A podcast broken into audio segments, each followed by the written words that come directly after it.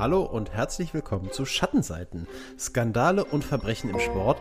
Mein Name ist Daniel Becker und ich begrüße wie immer an meiner Seite meinen Co-Host Benny Stroker. Hi Benny. Hallo Daniel und hallo an alle Hörerinnen und Hörer. Ja, Benny, wir begrüßen alle heute zu Folge 29 unseres kleinen Podcasts und ähm, wir haben, oder du hast vielmehr, ein Thema vorbereitet. Wir haben es ja bei der, in der letzten Folge schon angeteasert, äh, über eine Sportart, die komplett neu für uns ist, was ja nach äh, 29 Folgen auch tatsächlich schon eine, noch eine Leistung ist, dass wir irgendwas noch nicht gemacht haben. Aber ähm, so viel, glaube ich, nehme ich jetzt mal vorweg. Ähm, es geht um den Pferderennsport. Richtig. Und ähm, bevor wir, wir haben gleich noch ein paar Dinge abzuhandeln, äh, bevor wir richtig starten, aber vielleicht mal so die Frage, du hast ja damals angeteasert in unserer letzten Folge, dass das Thema ein sehr emotionales Thema äh, sein wird, schon in der Recherche auch und wenn wir drüber reden. Ähm, jetzt ist deine Recherche abgeschlossen. War es so emotional und ähm, wie du vermutet hast? Und was war so das vielleicht überhaupt das Emotionale daran? Dann kann man schon mal ein bisschen verraten, worum es jetzt auch geht. Ja, ähm, also es ist grundsätzlich auf jeden Fall, würde ich sagen. Ich meine, und das, obwohl wir rund 100 Jahre in die Vergangenheit gehen. Ne? Wir gehen ja in die 1920er und 30er Jahre, so zumindest im Großteil der Folge heute. Ähm, vor allem war ich halt einfach teilweise wirklich schockiert. Es war einfach für mich, die, also diese Geschichte grundsätzlich in, in vielen Details ist für mich einfach unfassbar gewesen. Die Geschichte von äh, Peter Christian Barry, ähm, den Namen haben wir ja sowieso alle schon in der, im Folgentitel gesehen. Ähm, und ich habe mich ja auch dafür entschieden, äh, vorne der Pferdemaler einfach nur als Folgentitel diesmal zu nehmen, weil ich irgendwie finde, mhm. das klingt, ähm, das klingt fast wie so ein Name, den man vielleicht irgendeinem Serienmörder geben würde oder so, vom, vom, vom, mhm. vom Klang, von der Stimmung her irgendwie. Und ähm, so schlimm ist es, ist es jetzt nicht natürlich, aber ähm, trotzdem ist diese Geschichte einfach vollkommen abgefahren, finde ich einfach nur. Und ähm, ja, das ist durchaus, also gerade so, ich weiß nicht, vielleicht geht es auch vielen ähm, Hörerinnen und Hörern so oder dir vielleicht auch, keine Ahnung, aber für mich ist oftmals, wenn es äh, dann um Tiere geht, ähm, mhm. wo man grundsätzlich weiß, dass, ähm, dass sie ja vielen Situationen dann komplett hilflos ähm, gegenüberstehen ne, und dem Ganzen äh, das alles über sich ergehen lassen müssen, im Prinzip, ähm, finde ich das, weiß ich nicht, also mich persönlich berührt das immer noch mehr, muss ich ganz ehrlich sagen. Ja, ich kann das auch total verstehen, Tierquälerei. Und das ist ja nichts anderes über das, was wir heute sprechen. Ähm, ja, ich finde auch immer, dass das ein emotional sehr bewegendes Thema ist.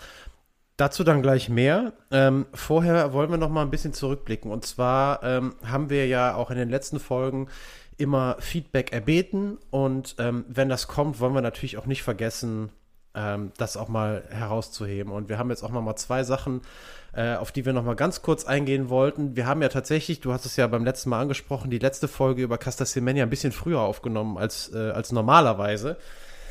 Ähm, aus diesem Grund äh, hat, äh, konnten wir das Feedback zu der Fußballfolge von vorher, nämlich zu der Super League-Folge, noch gar nicht mit reinnehmen, weil das etwas später kam also nach unserer Aufnahme, aber vor der Ausstrahlung von Semenya. Und ähm, ja, in diesem Sinne gehen ganz liebe Grüße raus nach Hamburg an Sebastian, äh, der so ein bisschen auch seine Eindrücke geschildert hat über die Super League, der uns erzählt hat, dass sein, dass das legendäre 4 zu 4 vom HSV äh, damals 2000 in der Champions League gegen Juventus Turin äh, sein absolutes Highlight angeht, als Hamburger ähm, natürlich irgendwie verständlich, was jetzt mhm. Europapokalnächte angeht, hat uns auch noch einen Themenvorschlag mitgeliefert, den wir jetzt nicht nennen, weil wir beide extrem begeistert davon waren und deswegen jetzt noch nicht zu viel verraten wollen. ja. Und aus diesem Grund tatsächlich, Sebastian, du weißt, worum es da geht. Ähm, ganz, ganz äh, liebe Grüße und vielen Dank für das Feedback und zu guter Letzt ähm, auch äh, wieder gehen Grüße raus an Kerstin, die sich sehr, sehr, sehr, sehr ausführlich zur Semenya-Folge ähm, geäußert hat und äh, alleine dafür, dass äh, wir die Freude hatten, einen, einen echten Feedback-Roman zu lesen, ähm, der wie immer, äh, wir kennen ja Kerstin beide sehr gut, äh, sehr durchdacht war. Vielen, vielen Dank auch ähm, dafür. Also das wollen wir ja auf jeden Fall nicht unerwähnt lassen. Wir freuen uns immer wahnsinnig, wenn ihr uns schreibt unter schattenseiten.podcast.gmail.com. So, das war es jetzt dazu, Benny. Und jetzt haben wir gesagt, ähm, steigen wir in die Folge ein und deswegen würde ich mal sagen, äh, ja, legen wir einfach los.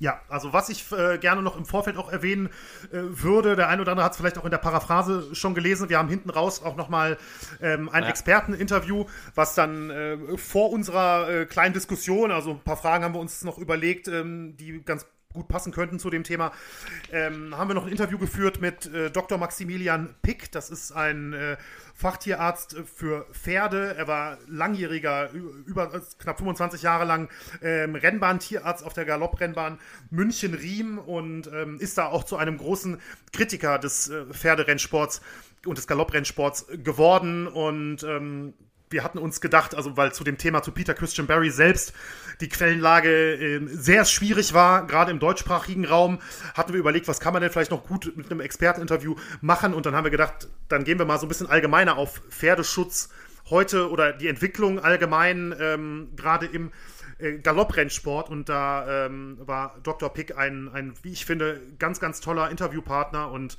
das dann ähm, in der zweiten Hälfte gibt es dann, gibt's dann dieses Interview auch noch.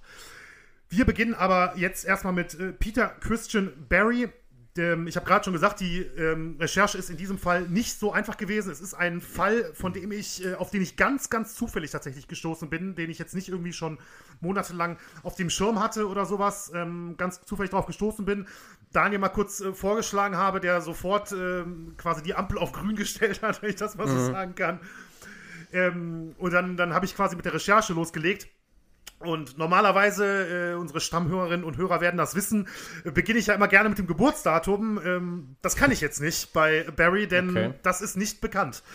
Ähm, ich kann nur sagen, Peter Christian Barry wurde irgendwann zwischen März 1887 und Dezember 1891 geboren. Also eine relativ oh. große Diskrepanz. Am wahrscheinlichsten ist ähm, laut diverser englischsprachiger Quellen ähm, wohl das Jahr 1888 damit, nur mal für den Hintergrund, wenn ich zwischendurch mal sage, wie alt er war, äh, damit arbeite ich die ganze Folge jetzt, damit 1888. Okay. Ähm, aber wie gesagt, sicher ist das nicht. Das liegt ähm, daran, dass es auch Leute gibt, die tatsächlich in der Vergangenheit schon Geburtenregister ähm, gecheckt haben in dem Bereich und diesen Namen so nicht gefunden haben in dem, ähm, in dem Zeitraum. Man geht davon aus, dass es vielleicht gar nicht sein richtiger Name war. Ja, also diese ist wirklich eine sehr zwielichtige und dubiose Person, dieser äh, Peter Christian Barry. Kam allerdings in Edinburgh in Schottland als Sohn eines Metzgers auf die Welt, so viel kann ich zumindest sagen.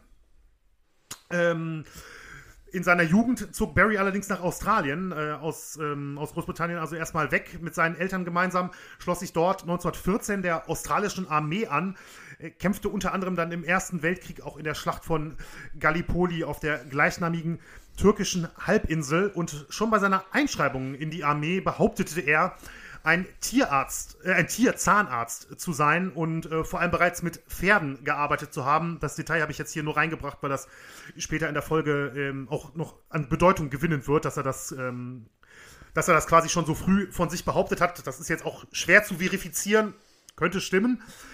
Ähm, jedenfalls noch während des Krieges äh, kehrte Barry nach England zurück, wo er dann noch für ein paar Jahre als äh, Fahrer in der Armee arbeitete, also vor allem dann so 1916, 1917 sind wir da ungefähr.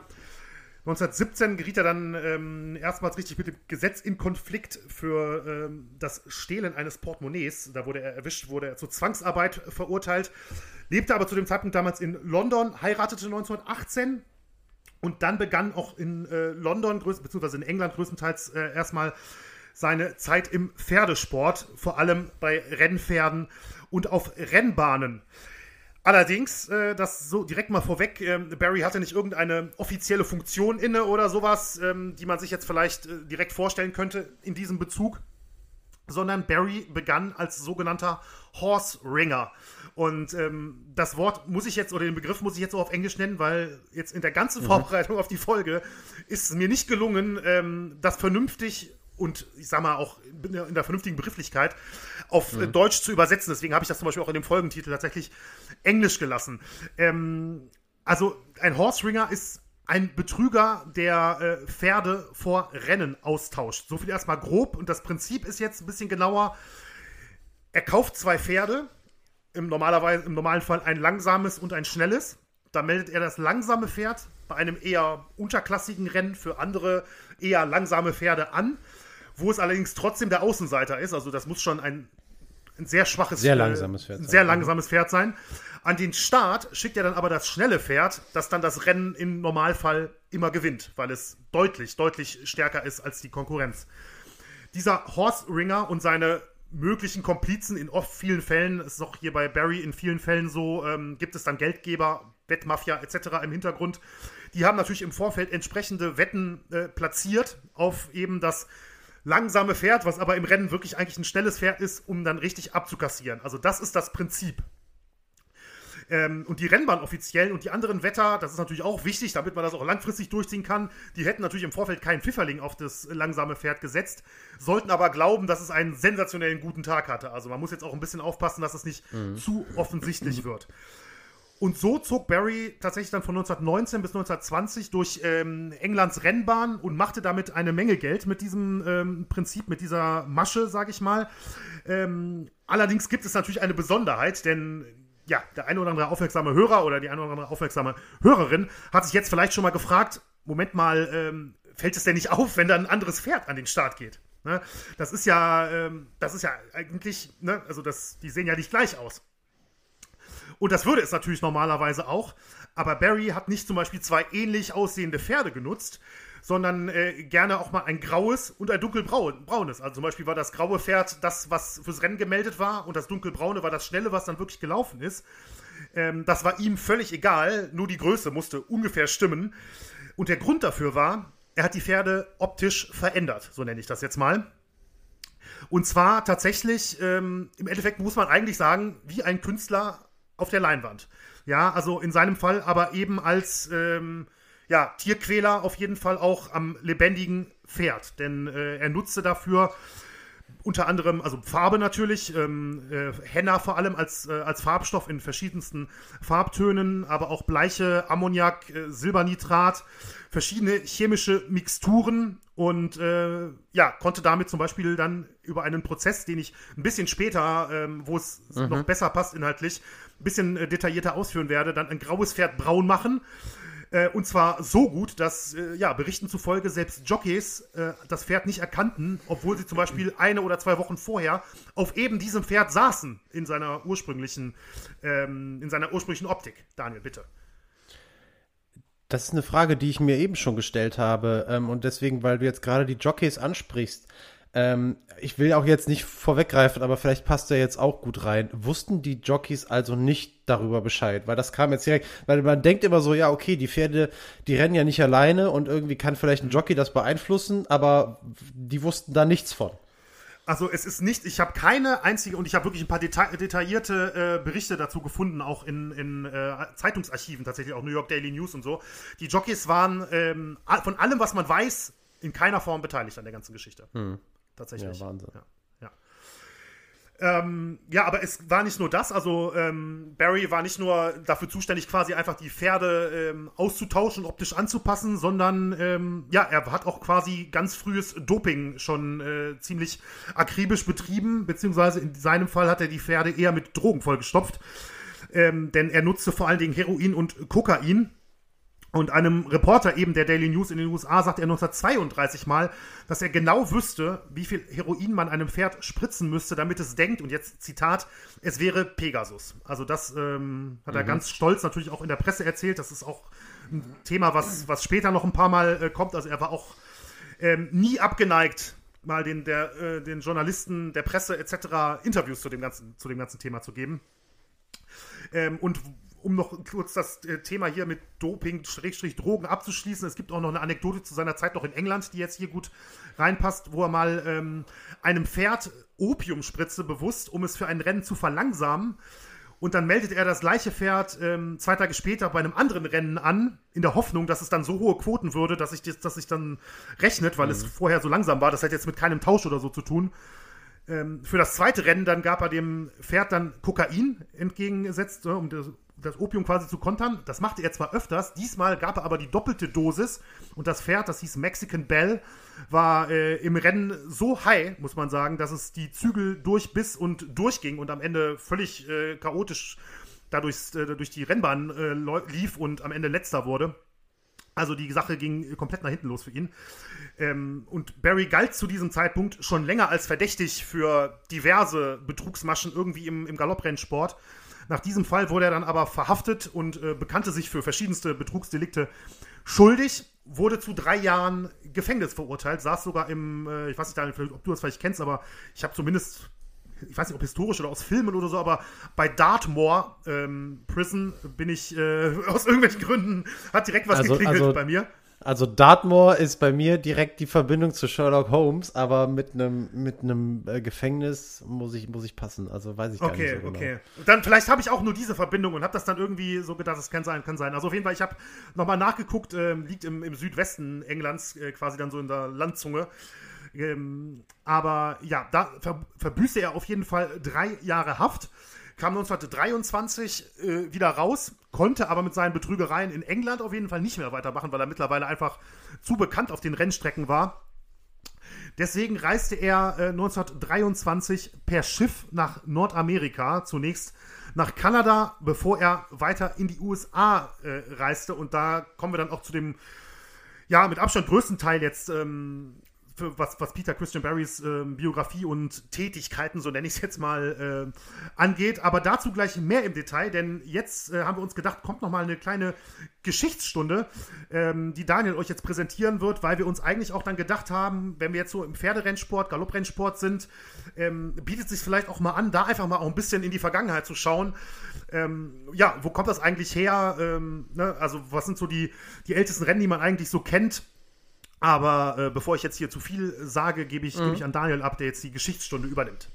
Nee, du hast das schon perfekt eingeleitet. Also du hast es dir wahrscheinlich auch schon gedacht, Benny, wenn es, wenn es um die Frage geht, wo kommt eigentlich oder wo liegt die Wiege des Pferderennsports, dann, dann waren wir da im Prinzip schon. Mhm. Ähm, denn es ist natürlich England, also zumindest so, wie wir das heute kennen, äh, hat es da seine Anfänge genommen. Da, wo eben auch heute noch beispielsweise beim Grand National oder für mich noch bekannter Royal Ascot ähm, ganz berühmte Rennen für die, ja, so kann man es jetzt mal ganz grob ausdrücken, vielleicht dann doch für die oberen 2% der Gesellschaft, die dann, oder und, und die, die gerne dazugehören würden, die, die mhm. vielleicht auch noch, die sich dann ganz besonders äh, doll herausputzen und verrückte Hüte aufsetzen und äh, horrende Beträge eben dann auch auf ihre favorisierten Pferde setzen. Ähm, das kennt man ja dann, wer, selbst der gar nichts mit äh, dem Sport irgendwie bis jetzt zu tun hatte in seinem Leben, hat das irgendwann vielleicht mal in der Tagesschau gesehen oder so, weil selbst da kommen dann irgendwie die Bilder, die Hüte sind ja immer im Blickfang. Kurz noch ein ganz kleiner Funfact zum Beginn. Ähm, es ist tatsächlich so, das wird dir wahrscheinlich auch so gegangen sein, Benny. Wenn man sich über Pferderennsport und die Geschichte und überhaupt irgendwie informieren will, dann kommt man gar nicht drum herum, äh, auf Seiten von Wettanbietern zu stoßen. Es ist, äh, finde ich, äh, völlig irre, wie viele Geschichten die rund um ihre Quoten bringen. Also zumindest wirklich, es gibt wahnsinnig viele Seiten, die irgendwie die Historie von, ähm, von, ähm, vom, vom Pferderennsport äh, da erzählen.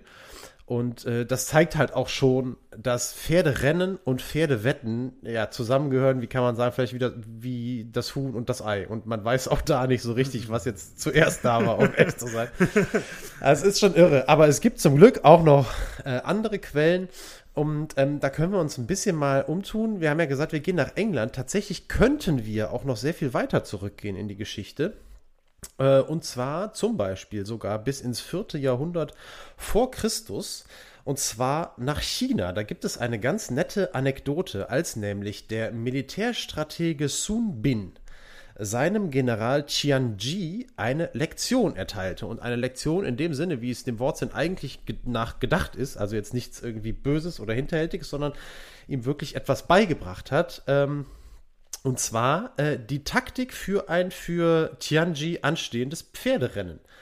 Und zwar standen drei Rennen an und äh, von Tianji gegen einen, ich weiß gar nicht gegen wen, das ist auch gar nicht so wichtig, ähm, äh, drei Rennen mit drei unterschiedlichen Pferden. Und der Stratege Sun Bin hat Tianji geraten, das, gegen das stärkste Pferd des Gegners eben nicht auch sein eigenes stärkstes Pferd zu setzen, sondern, und das war der Clou, sein schwächstes. Damit wiederum blieb Tianji dann aber die Möglichkeit, sein zweitbestes Pferd gegen das schwächste Pferd des Gegners einzusetzen und sein stärkstes Pferd gegen das zweitbeste Pferd seines Konkurrenten. Und Tianji folgte dem Rat und gewann tatsächlich zwei von drei Rennen und holte sich so den Gesamtsieg in diesem frühesten überlieferten Pferderennen tatsächlich, äh, das bis ins vierte Jahrhundert vor Christus zurückgeht. Und wir könnten auch noch weitermachen, wenn wir ganz weit nach hinten blicken. Äh, zum Beispiel auch zu den Olympischen Spielen der Antike im Jahr 680 vor Christus. Ähm, also das ist ja dann sogar noch weiter zurück. Ähm, da ist dann das erste Wagenrennen mit Vierergespann äh, über 13 Kilometer ausgetragen worden. Ähm, das ist dann aber so ein bisschen das Klassischere, diese Anekdote, dass es außerhalb von Olympischen Spielen und irgendwie noch eine Tradition nebendran hat. Da ist sicherlich mhm. diese chinesische Anekdote die interessantere. Ähm, es lässt sich dann alles weiterführen in ganz vielen unterschiedlichen Ausführungen über die Spätantike bis ins Mittelalter hinein. Aber wenn wir als, wie gesagt, wissen wollen, die Pferderennen, das Galopprennen, so wie wir es heute kennen, wohin müssen wir da schauen? Und da blicken wir zurück zum 18. März im Jahr 1622. Und dann sind wir eben dann doch wieder in England und zwar genauer gesagt in Newmarket. Das liegt in der Grafschaft Suffolk. Das ist ungefähr 110 Kilometer nordöstlich von London und an jenem 18. März fand ein Rennen zwischen Pferden von Lord Salisbury und dem Marquis von Buckingham statt und es ist das offiziell erste überlieferte Pferderennen auf der Rennbahn damals. Tatsächlich war es durchaus üblich, dass diese adligen, dass zweiartige Herren gegeneinander antraten und das Publikum, das ist die Besonderheit, hinter ihnen herritt tatsächlich. Und der Preis, äh, um den es ging, das waren 100 Pfund und die gingen am Ende an den Sieger Lord Salisbury. Und noch heute bezeichnet sich der Ort Newmarket, in dem das Ganze stattfand, als die Welthauptstadt des Pferdesports und man kann auch das berühmte National Horse Racing Museum äh, dort besuchen. Tatsächlich war der eigentliche Begründer des Rennsports in Newmarket äh, der Pferdeliebhaber und leidenschaftliche Reiter Charles II. Und das war kein geringerer als damals der König von England. Ähm, und dessen Lieblingspferd, Old Rowley, gab der Rennbahn Rowley Mile eben auch ihren Namen in Newmarket. Und im Jahr 1671 konnte Charles II. mit seinem eigenen Pferd sogar einen Sieg in Newmarket erringen und damit ist er der einzige regierende Monarch in der Geschichte Englands, dem das gelang. Und ein ganz kleiner Funfact noch zum Abschluss, äh, wenn wir aus England rausgehen, die älteste Rennbahn nämlich auf dem europäischen Festland. Äh, als die gilt die Strecke zwischen dem Ostseebad Heiligendamm und Bad Doberan und nach englischem Vorbild fand dort am 10. August 1822 auf dieser Rennbahn nahe der Ostsee das erste organisierte Pferderennen in Deutschland statt. Also 1822, deutlich später, nämlich genau 200 Jahre später als in England. Das war unser kleiner Ausflug in die Historie des Galopprennsports, des Pferderennsports in diesem, in dem Fall, über den wir auch heute äh, so in, in etwa reden. Natürlich ist das noch eine ganz andere Ausformung, als es heute der Fall ist. Aber da hat das Ganze eben seinen Lauf genommen. Und äh, ja, das ist jetzt, glaube ich, der Punkt, Benny, wenn ich unserer Struktur folgen will, die du mir vorher geschickt hast, indem wir mal einen ganz kurzen Break machen und ein bisschen genau. Musik hören. Wir wollten Sunday laufen lassen. Ja, weil heute ja, Sonntag ist. Warum nicht? Nee, morgen heute? Sonntag ist. Genau. wir nehmen fast live auf. So spät haben wir noch nie aufgenommen, glaube ich. Aber das stimmt, das stimmt, ja. Darf nichts mehr schief gehen hier. nee, echt. Aber bis jetzt ist es ein One-Taker und da soll, daher soll es auch bleiben. Also, kurze Pause, Musik von Mick mit Sunday und dann äh, hören wir uns gleich wieder. Bis gleich.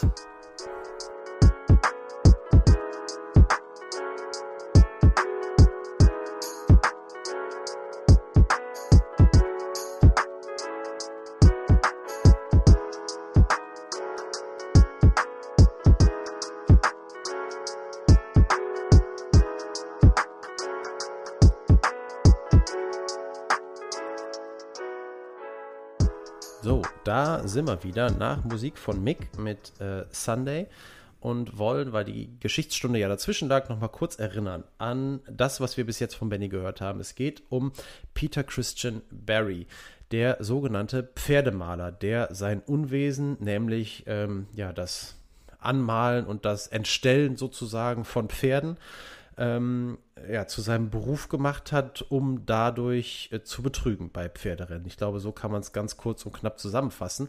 Der das in England äh, sehr exzessiv betrieben hat, teilweise damit aber auch nicht hinter dem Berg gehalten hat, so dass er dann da auch nicht mehr weitermachen konnte und sich mehr oder weniger gezwungen sah, ähm, äh, wegzugehen aus England und den Weg mit dem Schiff nach Nordamerika antrat. Da allerdings sollte seine Geschichte dann auch erst wirklich losgehen und zwar im negativen Sinne. Und äh, das ist, glaube ich, jetzt der Punkt, wo du wieder einsteigst, Benny. Ganz genau, richtig. Äh, ja, wie Daniel schon richtig sagte, äh, Peter Christian Barry reiste dann, wie gesagt, 1923 per Schiff in die USA. Ähm, er war ein illegaler Einwanderer ähm, zu, dem, zu dem Zeitpunkt trat die Reise deshalb auch verkleidet als Priester an, also konnte offensichtlich auch äh, sich selbst ähm, optisch anpassen. Und das äh, tat er angeblich so überzeugend, dass der Kapitän des Schiffes äh, ihn tatsächlich bat, die Predigt an Bord zu halten. Das hat äh, Barry dann auch natürlich gemacht. Und ähm, in den USA angekommen, also wie gesagt, er kam erst nach Kanada, aber über Kanada ist er direkt in die USA begann äh, Barry im Prinzip direkt bei kleineren Rennen wieder mit dem sogenannten Horse Ringing. Ähm, und dazu muss man allerdings wissen, dass der Pferderennsport in den USA damals, also in den 20ern, gerade erst wieder so richtig aufblühte, nachdem in den Jahren zuvor durch viele Anti-Glücksspiel-Initiativen, mit der auch Casinos natürlich zu kämpfen hatten, aber eben halt auch Sportwetten, äh, viele Rennbahnen geschlossen werden mussten. Vor allem die kleineren, also die ganz großen, die auch die bekanntesten Rennen. Ähm, Kentucky zum Beispiel, Kentucky Derby werden sicherlich äh, viele schon mal gehört haben. Ähm, die nicht, die, das hat auch weiterhin stattgefunden, aber viele, viele kleinere Rennbahnen, die auch regelmäßig äh, Rennen veranstaltet haben für die, ich sag mal, für den lokalen, regionalen Bereich, die mussten geschlossen werden. Ähm, das änderte sich aber, wie gesagt, dann in den 20ern und es blühte wieder so richtig auf. Es heißt sogar, dass es quasi dann so die goldene Zeit des äh, Pferderennsports in den USA war. Und äh, Barry machte sich bei vielen von diesen kleinen Rennen als äh, Pferdemaler und Horse Ringer einen Namen, blieb aber größtenteils unter dem Radar für die ersten Jahre bis 1926. Dann nämlich sollte er in den, äh, erstmals in den USA auf wirklich großer Bühne betrügen. Ähm, das war im September 1926, also war Barry da zu dem Zeitpunkt vermutlich, muss ich ja sagen, 38 Jahre alt. Und ähm, das Ganze passierte dann in Chicago. Denn einige Meilen südlich von Chicago war erst einen Monat zuvor, also im August äh, 26, eine neue Rennbahn namens Lincoln Fields eröffnet worden. Ein mehrere Millionen Dollar teures Projekt, was zur damaligen Zeit, ähm, ich komme nachher nochmal zu dem Punkt, oder gleich sogar schon, wo ich auch nochmal eine Umrechnung habe, jetzt was es heute ungefähr ähm, wert wäre, aber zwei Millionen, zwei oder drei Millionen Dollar waren es damals, das war schon sehr, sehr viel Geld. Und ähm, ja, für ein Rennen dort auf diesem Lincoln Fields, auf dieser Lincoln Fields Rennbahn arbeitete Barry mit zwei reichen Männern aus Minneapolis zusammen, die er später, ähm, also wer die genau sind, das weiß man nicht. Ich habe keine Namen oder ähnliches. Er nannte die später mal in der New York Daily News, ähm, sagte er, das wäre ein Eisenbahner und ein örtlicher Millionär äh, aus Minneapolis gewesen, die quasi als ja, Geldgeber und ähm, Wettmafia, sage ich mal, das muss man glaube ich schon so sagen, ähm, da im Hintergrund standen. Und die wollten eben mit Barrys Fähigkeiten richtig abkassieren, nachdem sie ihn vorher mal kennengelernt hatten.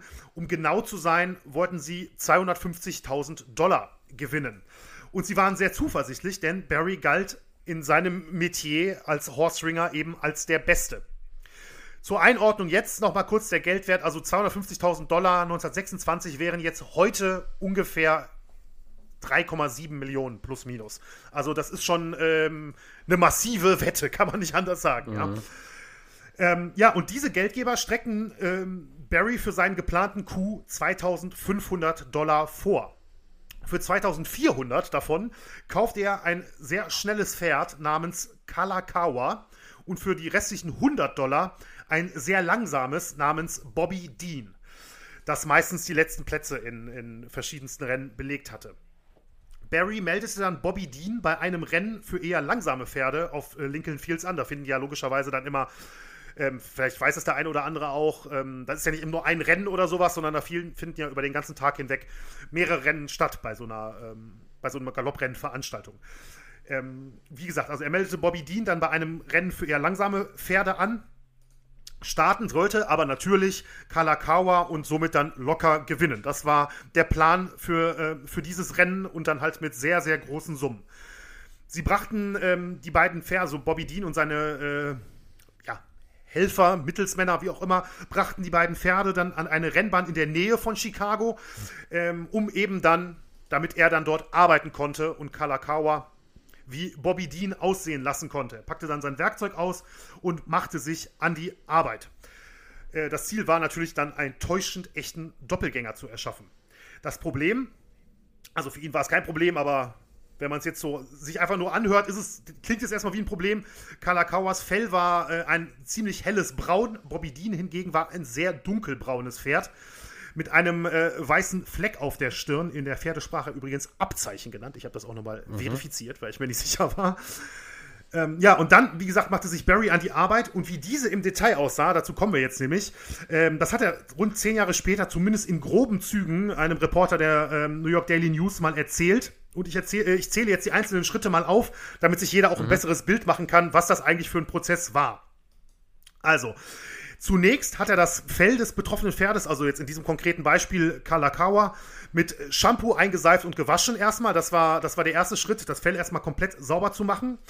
Danach hat er dem Pferd die Augen mit Tape abgeklebt, um sie vor den dann folgenden Chemikalien zu schützen. Und dann kam die Bleiche ins Spiel. Das war mit das Wichtigste überhaupt bei ihm. Denn ähm, mit der Bleiche hat er dann das, die Fellfarbe des, des Pferdes komplett ausgebleicht, bis es einfach weiß war. Also wirklich, er hat quasi, ähm, ja, quasi um eine, wie soll ich sagen, also ich würde fast sagen, wie eine, um eine Leinwand, sich eine Leinwand zu erschaffen, auf der er danach malen konnte, hat er die Pferde mhm. ähm, oder die Fellfarbe der Pferde komplett ausgeblichen. Hierbei musste er aber beim Dosieren besonders vorsichtig sein, denn zu viel Bleiche konnte die Haut des Pferdes äh, schädigen, also wirklich, ähm, wirklich, ja, Wunden zufügen im Prinzip. Und es somit dann auch fürs Rennen natürlich langsamer machen. Zu wenig hätte aber dann die nächsten Schritte wiederum erschwert, wenn, ja, noch Farbreste von der, ähm, von der ursprünglichen Fellfarbe übrig gewesen wären. So, das gelang ihm natürlich sehr gut, weil er, wie gesagt, er sollte ja der Beste in seinem Metier sein. Das Pferd ist dann nun also weiß und im Prinzip dann Barrys Leinwand. Dann begann er, das Pferd anzumalen. Dazu benutzte er äh, nur seine Hände. Also er hat das komplett mit seinen, mit seinen Fingern, mit seinen Händen gemacht. Also er hat da jetzt keine Pinsel oder was man sich vielleicht überlegen könnte, ähm, genutzt. Das führte übrigens auch dazu, dass er schon in mit Ende 30 so gut wie keine Fingernägel mehr hatte, durch die ganzen Chemikalien und Farbmixturen und was er da alles genutzt hat. Ähm, und als Farbstoff, Farbstoff nutzte er vor allem Henna in verschiedenen Farbtönen. Also ein Naturfarbstoff, mit dem man Haare dauerhaft färben kann. Kennt vielleicht der ein oder andere. Ähm, er malte das Pferd dann, also in diesem Fall, wir sind ja natürlich immer noch bei Kalakawa, nun mit den entsprechenden Farbtönen so lange an, bis es eine nahezu identische Fellfarbe wie Bobby Dean hatte. Um den weißen Fleck auf der Stirn dann hinzubekommen, hat er die entsprechende Stelle nach dem Anmalen dann erneut gebleicht. Ähm, und dafür benutzte er dann sogar Schablonen aus Klebeband. Also hat das wirklich, ja, wie man das vielleicht aus direkt irgendwie an künstlerische Sachen irgendwie so denken würde in dem Bereich oder handwerkliche Sachen. Ne, dann mit, mit Tape quasi eine Schablone abgeklebt ähm, und dann nur diesen Bereich ähm, gebleicht, wie es dann halt bei Bobby Dean eigentlich auch ist mit dem hellen Fleck. Das klingt fast so ein bisschen wie bei Auto-Liveries. Weißt du, wenn man irgendwie Rennwagen anmalt und so weiter und so fort. Ja. Äh, ja. Das ist, äh, ja, klingt jetzt ein bisschen makaberer Vergleich, aber es mhm. ist äh, sehr ähnlich, glaube ich. Selbst sogar vom Richtig. Technischen, jetzt mal sozusagen, ja. Richtig, ja, absolut. Dann äh, war noch ein Problem die Nase ne, also die Pferdenase beziehungsweise die Nüstern, durch die die Pferde ja logisch auch äh, atmen, das musste ja auch färblich angeglichen werden. Das ist ja auch nicht immer äh, bei allen Pferden gleich. Da weiß ich jetzt nicht viele, da hat er keine Details äh, genannt oder zumindest ich habe nichts Genaues gefunden, aber dafür nutzte er Silbernitrat. Das klingt auf jeden Fall auch schon alles andere als, ähm, ja, alles andere als spaßig. Und natürlich schnitt bzw. frisierte er die Pferde auch entsprechend, also Mähne, Schweif und so weiter, mussten natürlich auch übereinstimmen war ja, wie gesagt, es sollte ein perfekter Doppelgänger werden. Dann gab es allerdings noch ein Problem, was jetzt von der Optik her ähm, gar, nicht, äh, gar nicht wirklich Relevanz äh, hatte eigentlich, aber ähm, verraten konnte, dass Pferde nicht gleich alt sind. Und das war jetzt in dem Fall zum mhm. Beispiel auch so. Ähm, Kalakawa war äh, drei Jahre alt, Bobby Dean war zwei Jahre alt. Das sind die Zähne. Denn ähm, bei einem Pferd wachsen die Zähne etwa bis zum Alter von sieben bis neun Jahren jährlich um zwei bis fünf Millimeter. Und man kann ähm, relativ gut das Alter ähm, an den Zähnen bestimmen. Das heißt, wenn er ein dreijähriges Pferd ähm, als zweijähriges starten lassen will, dann müssen die Zähne im Prinzip auch ja, auf dem Stand des zweijährigen Pferdes sein. Und ähm, das war die einzige Möglichkeit, um dann halt auch bei den Rennbahnoffiziellen die, die Pferde kontrolliert haben, etc., um auch bei denen die perfekte Illusion zu schaffen. Und da erinnern wir uns, Barry behauptete ja schon vor dem Ersten Weltkrieg äh, Tierzahnarzt gewesen zu sein. Und entsprechend ging er auch hier dann zu Werke. Mit einem Messer und einem Bohrer passte er, passte er dann noch die Zähne an und konnte somit auch das Alter für Außenstehende manipulieren. Das alles hat natürlich eine Menge Zeit in Anspruch genommen. Also hatte Barry zumeist auch noch jemanden, der Schmiere stand. Ähm, wenn er das zum Beispiel in einem Stall etc. gemacht hat, musste jemand draußen stehen. Denn man, äh, man roch ja auch, also das war ja dann kein üblicher Stallgeruch, sage ich mal, sondern ähm, da sind ja chemische Dämpfe etc. unterwegs gewesen. Das war ja alles eine ganz wilde Mischung. Ähm, deswegen stand meistens jemand Schmiere, der dann pfiff, sobald sich jemand näherte und Barry deckte dann das Pferd mit einer Decke ab. So, das sind also, das sind alles, also was ich jetzt gerade aufgezählt habe, stammt tatsächlich alles von, aus Erzählungen von ihm selbst sogar, mhm. ne, die, er, die er Journalisten gegeben hat. Ja, und so machte er dann jetzt auch in diesem Beispiel in Chicago eben ähm, bearbeitete er Kalakaua, bis dieser eben ein Ebenbild von Bobby Dean war. Und als er fertig war, ließ er Bobby Dean nach Ohio bringen. Äh, bringen. Das war, Pferd war also gar nicht mehr vor Ort und fuhr mit Kalakaua zur Rennstrecke Lincoln Fields. Ja, Barrys Arbeit war so täuschend echt, dass die äh, beteiligten Geldgeber und Wettmafiosi äh, schon am Vorabend des Rennens ein teures Hotelzimmer buchten und sich mit Champagner und äh, leichten Frauen eindeckten, um eben die ja, bevorstehende todsichere Wette zu feiern. Es gab für sie gar keinen Zweifel, dass das, dass das Ganze funktionieren würde. Aber äh, ja, jetzt kommt eine kleine Anekdote dann zum Rennen selbst. Äh, am Morgen des Rennens war Barry nämlich nicht mehr so überzeugt davon, dass die ganze Geschichte funktionieren würde. Denn es hatte vor einigen Tagen geregnet und zu Barrys Schock und Überraschung war die Strecke, als er da ankam, noch immer nicht ganz abgetrocknet, sondern immer noch relativ matschig und feucht. Und dazu muss man wissen, dass es eben Pferde gibt, die relativ leichtfüßig, sage ich mal, laufen und gar kein Problem mit irgendwie schlammigen Untergrund haben. Und es gibt Pferde, denen solch ein Untergrund überhaupt nicht liegt. Und zu denen zählte eben ausgerechnet Kalakawa. Und äh, Barry bekam es dann mit der Angst, ging zu den Geldgebern und wollte die Aktion stoppen. Er erklärte ihnen die Situation, sagte dann, dass Kalakawa auf diesem Untergrund, auch wenn er deutlich schneller sein würde als die restlichen Pferde, verlieren würde. Als Antwort bekam er dann aber nur zu hören, ich zitiere jetzt, wir haben eine Menge Geld investiert und sind 500 Meilen gereist, um auf dieses Pferd zu setzen. Du bringst es besser an den Start, ansonsten gibt es Ärger. Also machte Barry wie ihm, wie ihm befohlen und äh, am Renntag waren dann 30.000 Zuschauer vor Ort ähm, in Lincoln Fields, unter anderem der Gouverneur von Illinois und ja, man sagt die ganze High Society von Chicago. Also wirklich, ähm, das war wirklich ein sehr, sehr großes Rennen. Und ja, Bobby Dean, beziehungsweise logischerweise eigentlich Kalakawa als falscher Bobby Dean, startete im zweiten Rennen des Tages. Und Barrys Illusion war so perfekt, dass der Jockey selbst nicht merkte, dass er auf Kalakawa saß, obwohl er erst wenige Wochen zuvor eben auf diesem Pferd in Mexiko ein Rennen gelaufen war, tatsächlich. Also, das ist schon wirklich faszinierend. Das Rennen begann dann gut für äh, Barry und seine Kumpanen, denn Kalakawa führte das Feld problemlos an, rutschte dann allerdings in der letzten Kurve aus. Der Jockey konnte sich gerade so, so, gerade so auf dem Pferd halten und brachte Kalakawa dann noch auf Platz 3 ins Ziel, was immerhin noch eine dreifache Auszahlung, also eine ähm, ja, 2 zu 1 Quote ungefähr äh, für die Wetter brachte, die damit gerade so ihre Ausgaben deckten. Und ähm, ja, Barry konnte ich sag mal, er, er, er musste keine ähm, Konsequenzen erwarten, so drücke ich das mal aus. Mhm. So zog, ähm, also mit dieser, mit dieser Methode, die ja jetzt, ähm, ich denke mal, jeder sich ein Bild machen konnte, wahrscheinlich jeder ein bisschen unterschiedlich. Also ich bin immer noch, also als ich das ist so, wo du mich vorhin am Anfang gefragt hattest, ähm, ja, ja. Ne? Also das ist wirklich so, wo ich sage, das ist für mich absolut unfassbar. Also gerade wo ich das so detailliert dann ähm, gelesen, erfahren habe, muss ich wirklich ähm, un unfall, also ich musste an Frankenstein tatsächlich auch denken zwischendurch mal so. Also das ist ähm, ja, ich finde ich finde es einfach unglaublich, muss ich wirklich sagen. Ja, man muss sich ja, ich, ich, ich frage mich eben die ganze Zeit auch, ich meine, äh, ja, wie, inwiefern lassen Pferde das so über sich ergehen, weißt du? Also, ja. das ist ja auch voll schwierig, weil das muss ja, ich meine, ist natürlich total schwer zu sagen, aber irgendwie denkt man sich so, boah, wenn das so mit Bleichmitteln und mit chemischen Dingen, das ist natürlich klar, ist das total ungesund in jeder, in jeder Hinsicht, aber irgendwie das, das oder die Bearbeitung von Zähnen und was, das muss doch, das muss doch Schmerzen äh, hervorrufen. Ja. Ja, die ja. können ja nicht die ganze Zeit still da stehen und wenn man dann diese Vorstellung, wenn sich halt ein Lebewesen so wehrt und man macht dann immer weiter, und man, der, der, der, prahlt ja auch noch immer so damit. Also, boah, mich, mich, nervt das auch ungemein, muss ich sagen. Ja. Diese ganze Vorstellung daran, das ist so richtig so. Warum? Richtig. Ja. Ja, ganz genau. Ganz genau. Ja, ähm, mit dieser Methode zog Barry dann für die nächsten vier Jahre durch die, äh, durch die USA.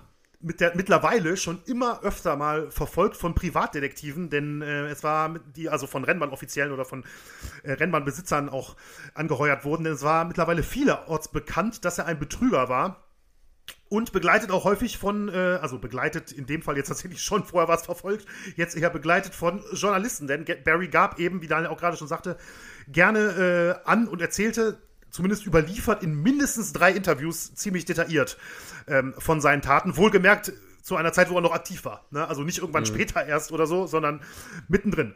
Ähm, und da habe ich auch ein schönes äh, Zitat gefunden, was jetzt allerdings nicht irgendwie aus der Zeit stammt, sondern die, ein US-Portal Narratively heißt das, ähm, was so verschiedenste Fälle, jetzt nicht nur aus dem Sport, sondern allgemein relativ schön äh, geschichtsmäßig so aufbereitet mhm. hat in richtig langen Lesestücken.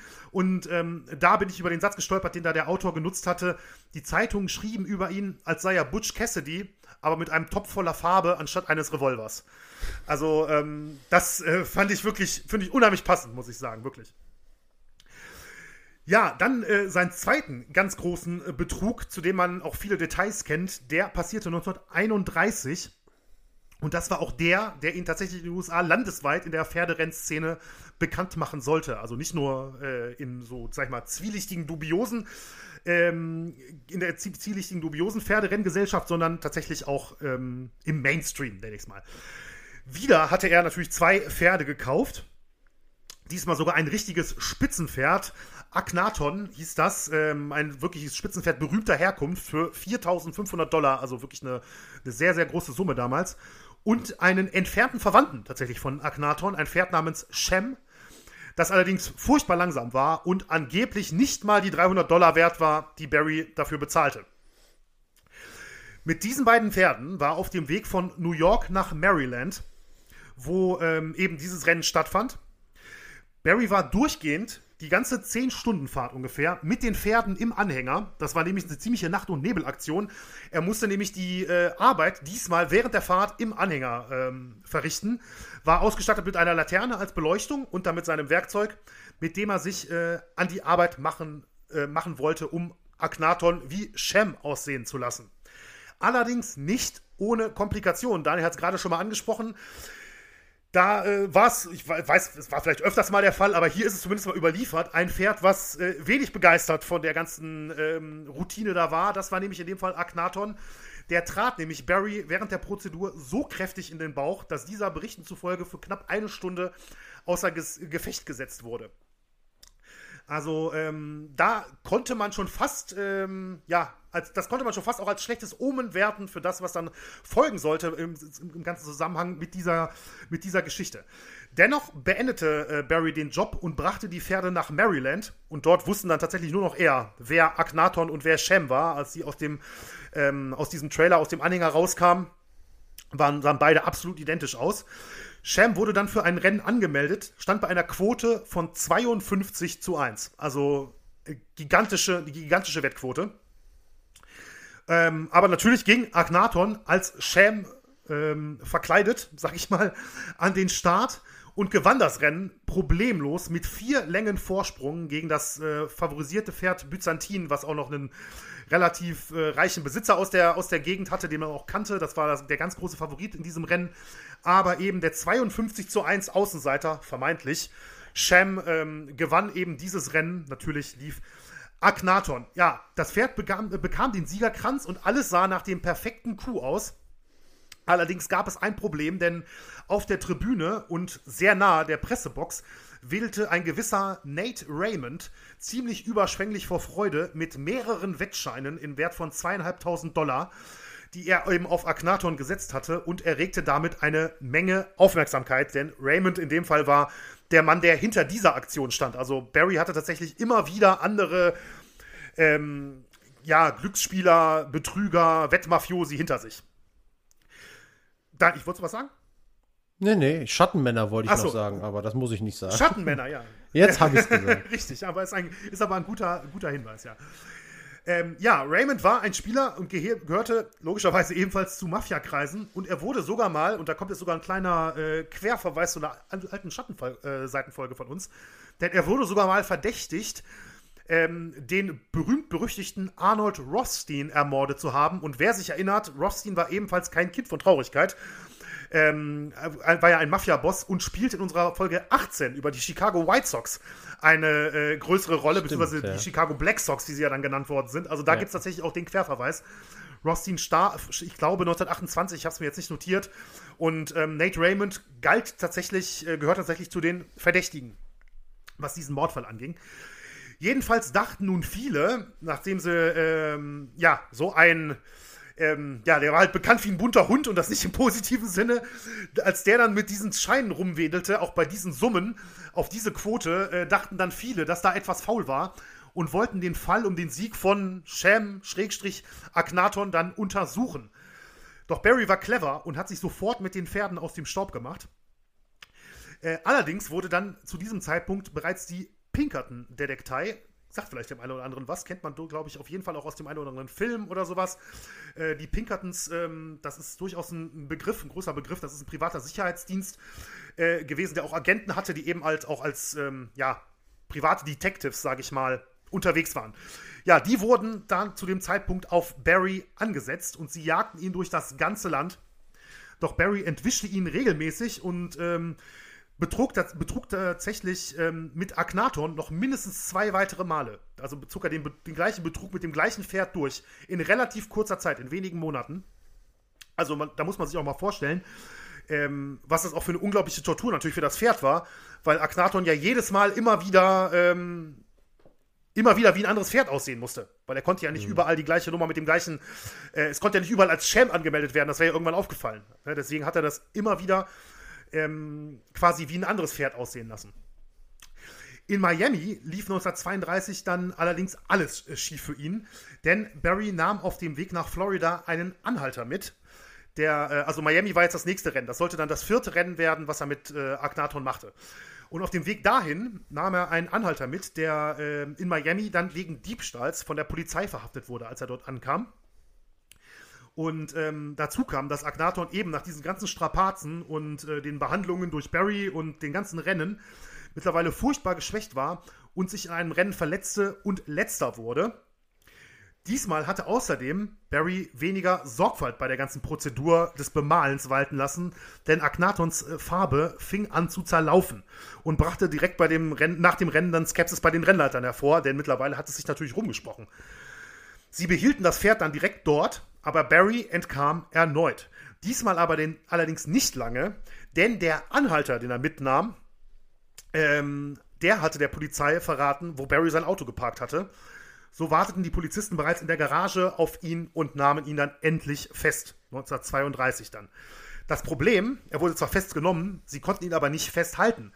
Denn es gab in Florida und in den meisten anderen US-Staaten tatsächlich kein Gesetz, das es jetzt verbot, dass man ein Pferd wie ein anderes aussehen lässt oder es unter einem falschen Namen bei einem Rennen starten zu lassen. Das war, das Gesetz gab es einfach nicht. Also ähm, die konnten ihm im Prinzip nichts, äh, zumindest juristisch, nichts vorwerfen. Mhm. Sie konnten ihn nicht anklagen, sie konnten ihn allerdings aus den USA deportieren, weil er illegal eingereist war. Das wollten sie dann auch machen und äh, während die Deportation eingeleitet wurde, konnte Barry allerdings auf Kaution für 500 Dollar raus. Und man kann es sich jetzt schon fast denken, er entwischte natürlich. Ähm, er war dann weiterhin als Horseringer unterwegs tatsächlich. Allerdings äh, dann wieder auf ja, ziemlich kleinem Rahmen, also nicht mehr bei, bei irgendwelchen größeren Rennen. Und wurde dann 1934, zwei Jahre später, relativ ähm, relativ zufällig wegen Pferdediebstahls verhaftet. Ironischerweise hatte er diese Tat aber wohl tatsächlich nicht begangen. Aber ähm, die Behörden nutzten die Gunst der Stunde und setzten ihn dann direkt auf ein Schiff nach England. Ja, und da kommen wir dann jetzt auch schon zum Ende, denn er kam nie wieder in die USA zurück, lebte in England bis 1973, allerdings eher unter dem Radar. Ähm, er hatte also keine größeren Auftritte zumindest mehr als Horse Ringer oder Pferdemaler, von denen man irgendwie weiß.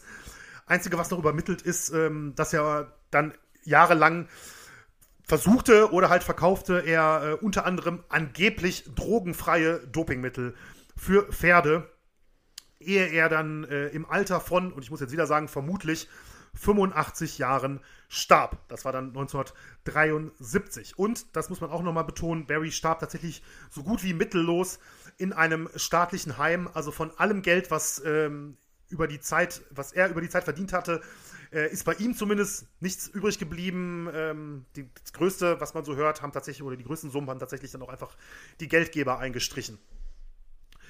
Und das kommen jetzt noch ein letzter Punkt, bevor wir dann auch gleich zum Interview kommen. Äh, in den USA wurde in den Jahren nach Barrys Deportation tatsächlich sehr viel gegen Horse Ringing gemacht und ähm, es ist auch so übermittelt, dass sein ganzer Fall da tatsächlich auch ein Auslöser für war. Unter anderem wurde auch die Regel eingeführt, dass jedes Pferd, das bei einem Rennen startet, eine Registrierungsnummer auf die Unterlippe tätowiert bekommt. Quasi, also ich habe jetzt den Vergleich, das klingt jetzt vielleicht auch wieder ein bisschen blöd, aber du hast eben auch schon den Autovergleich gemacht. Ich habe jetzt direkt den Vergleich Fahrgestellnummer ähm, hm. hierfür äh, gewählt. Aber natürlich ist das auch in diesem Fall wieder etwas makaber. Aber diese äh, Methode sollte dann als sicher gelten, um Pferde wirklich zu identifizieren.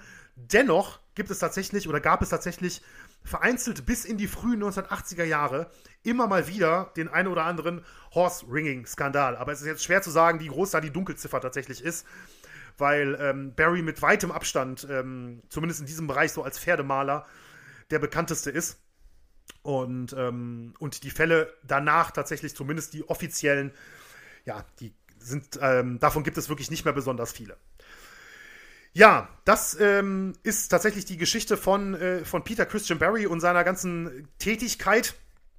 Ähm, wie gesagt, ich finde, immer noch also absolut schockierend, was da, äh, was da teilweise für Methoden angewendet worden sind, wie dreist auch teilweise, finde ich unglaublich. Aber Daniel, vielleicht magst du vor dem Interview, ähm, ja, vielleicht hast du auch noch den einen oder anderen Satz, so was dein Eindruck jetzt ist.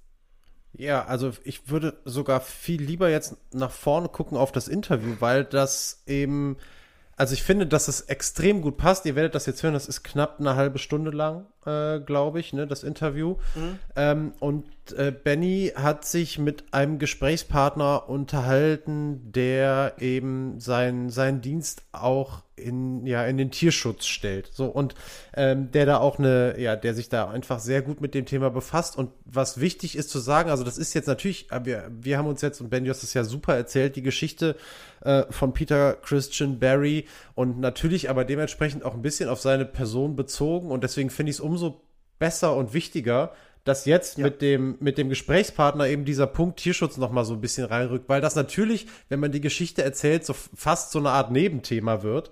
Äh, das ist aber eben, wie ich finde, total verdient, auch noch mal in den Fokus gerückt zu werden. Und deswegen kann ich das im Gespräch wirklich nur, ich habe es ja vorher gehört, äh, absolut empfehlen finde das richtig gut und ähm, ja, bin gespannt, was wir, oder freue freu mich einfach drauf, was wir dann gleich noch so ein bisschen dazu erzählen, weil ich finde, dass das eine runde Sache ist. Ansonsten das Thema ähm, ja, so vorab mein Fazit, äh, klar, haben wir beide schon gesagt, dass wir da, ähm, ja, dass uns das beiden immer so ein bisschen nahe geht, wenn es äh, gerade dann auch um Tiere geht.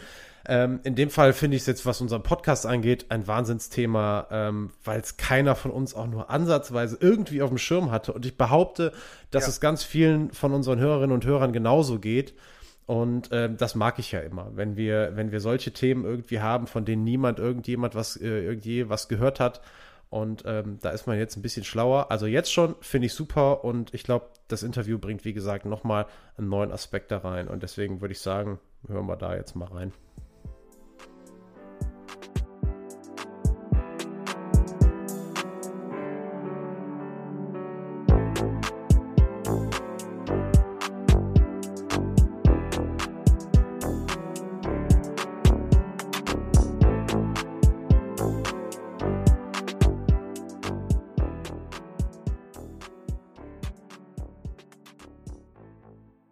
Herr Dr. Pick, vielleicht können Sie äh, erstmal ein bisschen erklären, wie sich Ihre Leidenschaft zu Pferden überhaupt entwickelt hat.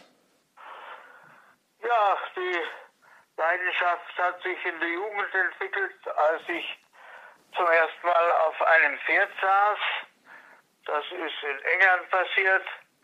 Und äh, das hat mich also aus irgendeinem Grund sehr beeindruckt. Und ähm, es ist ja auch tatsächlich äh, unsere Beziehung zu den Tieren ist sehr ambivalent. Also wir äh, streicheln Tiere gerne und äh, manche Leute essen sie auch gerne. Und äh, die Verbindung zum Pferd, äh, die der Reiter hat, ist ja eine sehr innige Verbindung. Es gibt ja sonst kein, keine Beziehung zu einem Tier, die so äh, stattfindet. Der Reiter wird ja ähm, ein Teil des Pferdes und das ist natürlich eine faszinierende Erfahrung, die man da macht. Nicht nur, äh, sie kann, sie ist nicht nur schmerzhaft für den Reiter, wenn er runterfällt, sie ist aber auch sehr äh, positiv, wenn man sich mit dem Pferd einig ist. Ich und verstehe. das sich einig sein, das ist ja immer etwas sehr Schönes. Ja, Jetzt noch ein bisschen zu Ihnen auch persönlich. Sie haben äh, in den 1960ern in der Tiermedizin promoviert, äh, waren dann als, ab 1971 äh, als Tierarzt mit dem Fokus auf äh, Pferde tätig und wurden dann auch Rennbahntierarzt auf der Galopprennbahn München-Riem. Ähm, wie kam es dazu und vielleicht können Sie auch ein bisschen erklären, wie Sie äh, damals allgemein zum Galopprennsport gestanden haben, denn Sie sind ja heute und auch in den vergangenen Jahren dann immer ein größerer Kritiker geworden. Ja, der Galopprennsport ist natürlich ein sehr, eine, ein sehr faszinierender Sport, weil ähm, die äh, Wucht und die Kraft eines schnell galoppierenden Pferdes ist ja unvergleichlich. Ich kenne also kein anderes Tier, äh, das so schnell ist und so viel Kraft entwickelt wie das Pferd. Äh, es gibt natürlich äh, andere Tiere, die noch schneller laufen können, aber das Pferd insgesamt als unser Haustier ist da, steht da schon an der Spitze. Das hat mich sehr fasziniert und wenn Sie mal auf der Rennbahn stehen und sehen so einen ähm, Pulk Pferde vorbeigaloppieren, da bebt die Erde. Und das hat mich immer schon sehr fasziniert und hat mich auch sehr berührt. Und deshalb ist es eigentlich auch naheliegend, dass man als Tierarzt sich mit so einem Sport zunächst einmal beschäftigen will. Allerdings habe ich dann im Laufe der Jahre gesehen, dass da nicht nur viel Licht ist, sondern eben auch sehr viel Schatten. Und ähm, fand diesen Schatten dann doch äh, so schlimm, dass ich anfing, äh, Ideen zu entwickeln, wie man äh, den Schatten etwas reduzieren könne, bin aber da nicht auf Gegenliebe gestoßen, ganz im Gegenteil. Ich wurde also äh, ja heftig attackiert dafür, weil vermutlich äh, haben die äh, Verantwortlichen Angst gehabt, dass der Sport an sich dadurch Schaden, Schaden nehmen könne, was ja auch der Fall ist. Mhm. Äh, Sport hat durch, also Trabrennsport und Galopprennsport, die kann man ja äh, ungefähr äh, äh, äh gleichermaßen kritisieren, weil gleichermaßen die Pferde zu einer Höchstleistung getrieben werden, die oft über ihre Kräfte hinausgeht. Äh, die Kritik schadet natürlich dann dem Sport. Ich verstehe. Sie haben in einem Interview mit dem Magazin des Deutschen Tierbu äh, Tierschutzbundes ähm, gesagt, die Pferderennen verursachen nicht nur körperliche, sondern auch hochgradige seelische Schäden. Diese sind das Hauptproblem. Können Sie das vielleicht ein bisschen erklären, auch gerade für, für Laien und jetzt unsere Hörerinnen und Hörer, die jetzt nicht so direkt den Einblick in, ins Pferdeleben haben?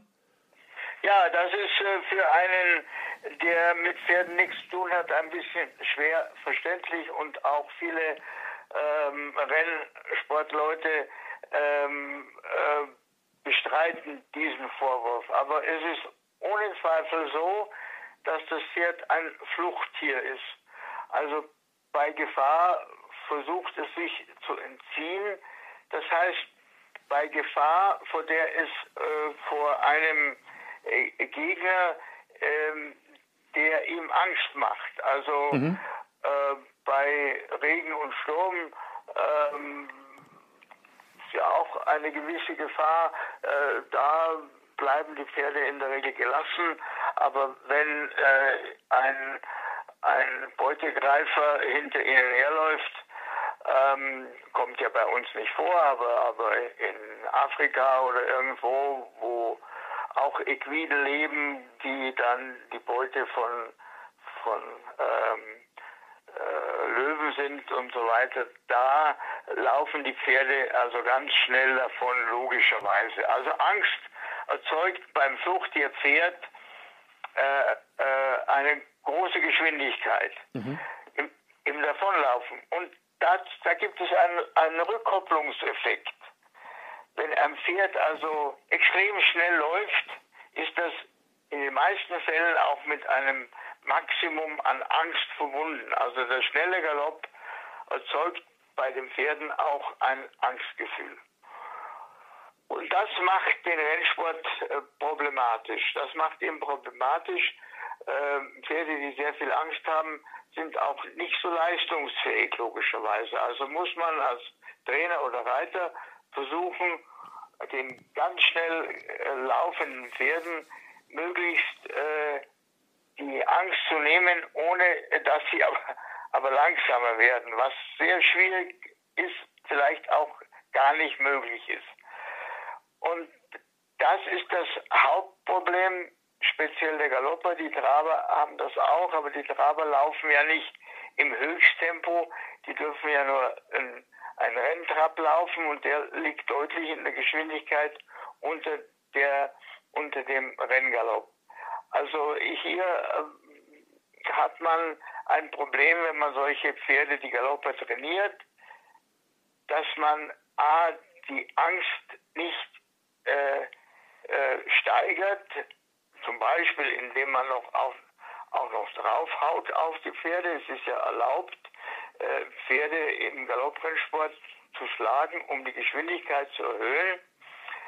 Ähm, und das ähm, ist also das Problem des Trainers und natürlich auch des Reiters und des Pferdebesitzers, dass man also die, die Angst beim Pferd reduzieren muss. Ich habe wir haben, meine Frau und ich, wir haben ungefähr zehn äh, Rennpferde umgeschult äh, und da merkt man das am deutlichsten. Wenn ein Pferd sehr lang auf der Rennbahn war, dann ist die Psychose, ich spreche immer von der Rennbahnpsychose, dann ist die Rennbahnpsychose die Angst vor allem Möglichen, aber auch vor dem schnellen.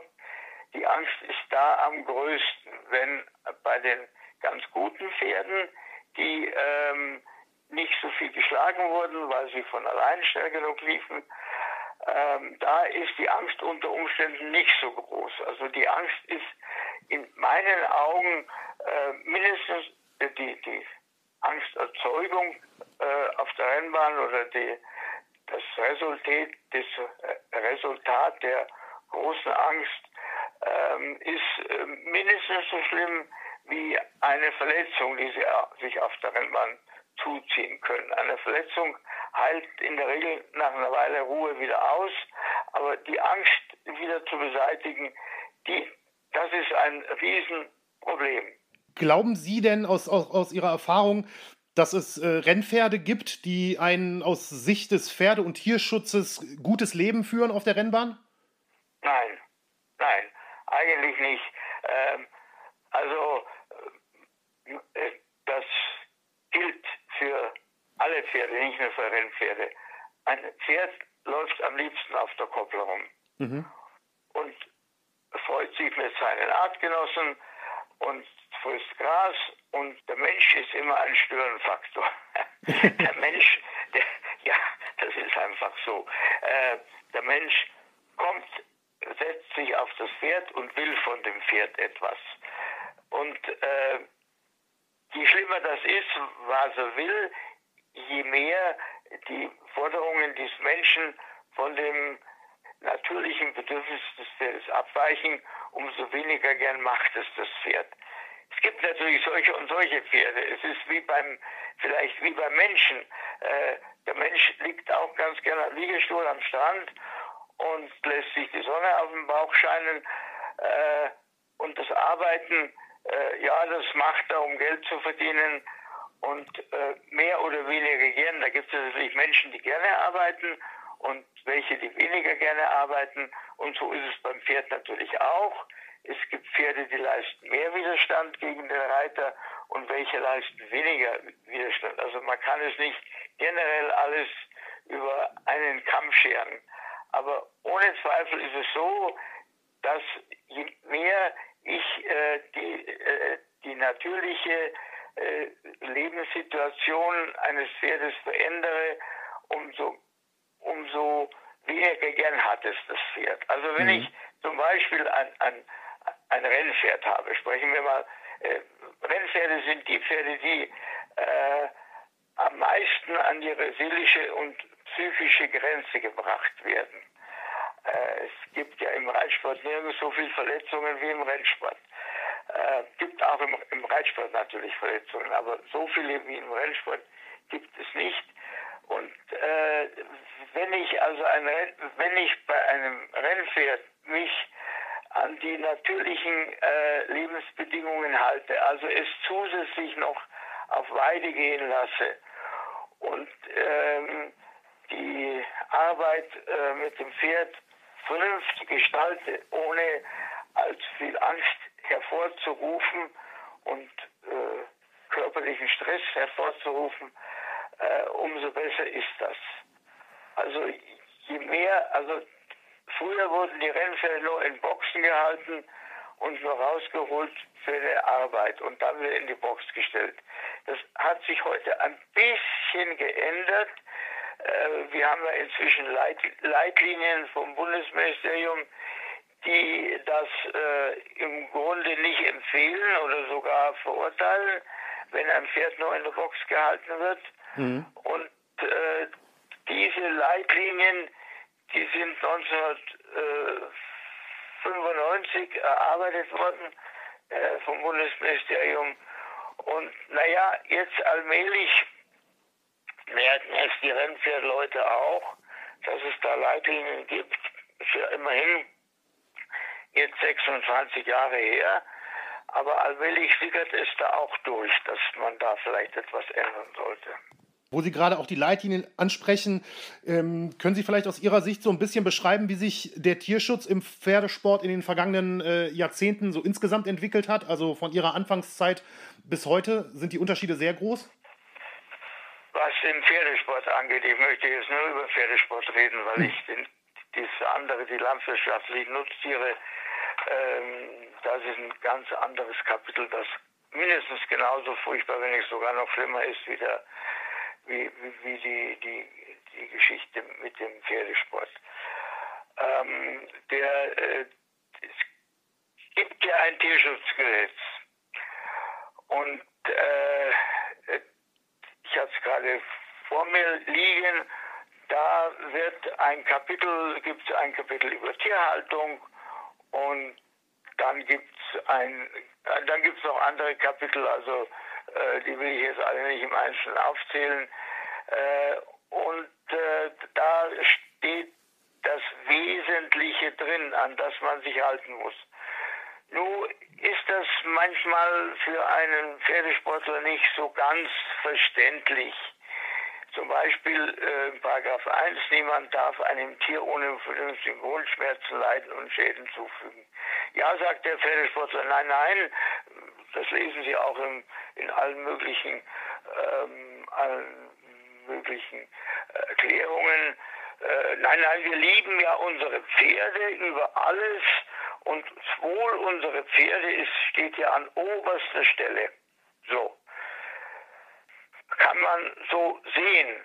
Aber äh, der äh, äh, vernünftige äh, Mensch sieht das anders und deshalb hat sich eine Arbeitsgruppe äh, etabliert im Bundesministerium, ähm, einmal 1992 und einmal 1995 die haben das detailliert äh, äh, geschrieben, was alles äh, erlaubt ist und, und was man eben nicht, dann nicht mit dem, mit dem Schein mit, mit dem ähm, mit der Behauptung, dass man sein Pferd ja nur liebt und ihm nichts Schädliches zufügen will, die haben das also dann, diese, äh, diese Arbeitsgruppe hat das dann im Einzelnen aufgeführt und da ist zum Beispiel auch ähm, nur als ein Beispiel mhm. der Gebrauch der Peitsche äh, steht da und da steht zum Beispiel drin, äh, dass der Gebrauch einer Peitsche ähm, äh, nicht über eine Hilfengebung hinausgehen darf. Nun kann man sich wieder darüber streiten, was eine Hilfengebung ist. Also ähm, wenn ich ähm, ein Rennpferd ähm, 100 Meter vor dem Ziel liegt es an zweiter Stelle und der Jockey will, dass es an erster Stelle geht, weil er gewinnen will, weil es da auch Geld gibt, äh, dann schlägt er drauf. Und, und das geschieht auch heute noch. Und in den Leitlinien steht also drin, äh, der Peitschengebrauch darf über eine Hilfegebung nicht hinausgehen. Also äh, da sehen Sie schon, wie man Tierschutzgesetz auf der einen Seite, Leitlinien auf der anderen Seite ähm, äh, beachten muss im Sport und dass die Leitlinien notwendig sind, um das Tierschutzgesetz äh, genauer zu interpretieren. Vielleicht noch mal kurz zu dem Peitschengebrauch, den Sie jetzt schon angesprochen haben, aber das ist ähm, zumindest beschränkt mittlerweile, oder? Oder habe ich da was missverstanden? Ja, es, es, es, es wird beschränkt, aber es ist jetzt momentan auf fünf Peitschenschläge reduziert worden. Früher war das ohne Limit. Ähm, aber es ist laut Tierschutzgesetz und Leitlinien sind auch die fünf Schläge nicht erlaubt. Ja. Und, und das verstehe ich nicht. Das begreife ich nicht. Ich meine, die Peitsche ist nicht das Schlimmste auf der Rennbahn.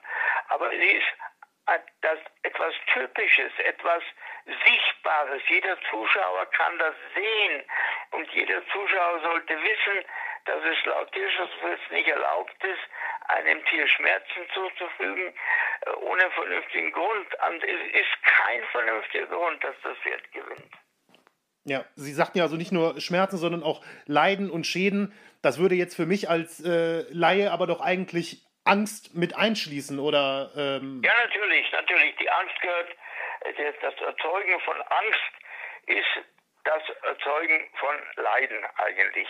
Äh, es gibt in, in Österreich, Schweiz weiß ich jetzt nicht, aber in Österreich ist, steht die Angst auch noch mit dabei. Da steht, es ist ohne vernünftigen Grundschmerzen, Leidenschäden oder Angst zuzufügen.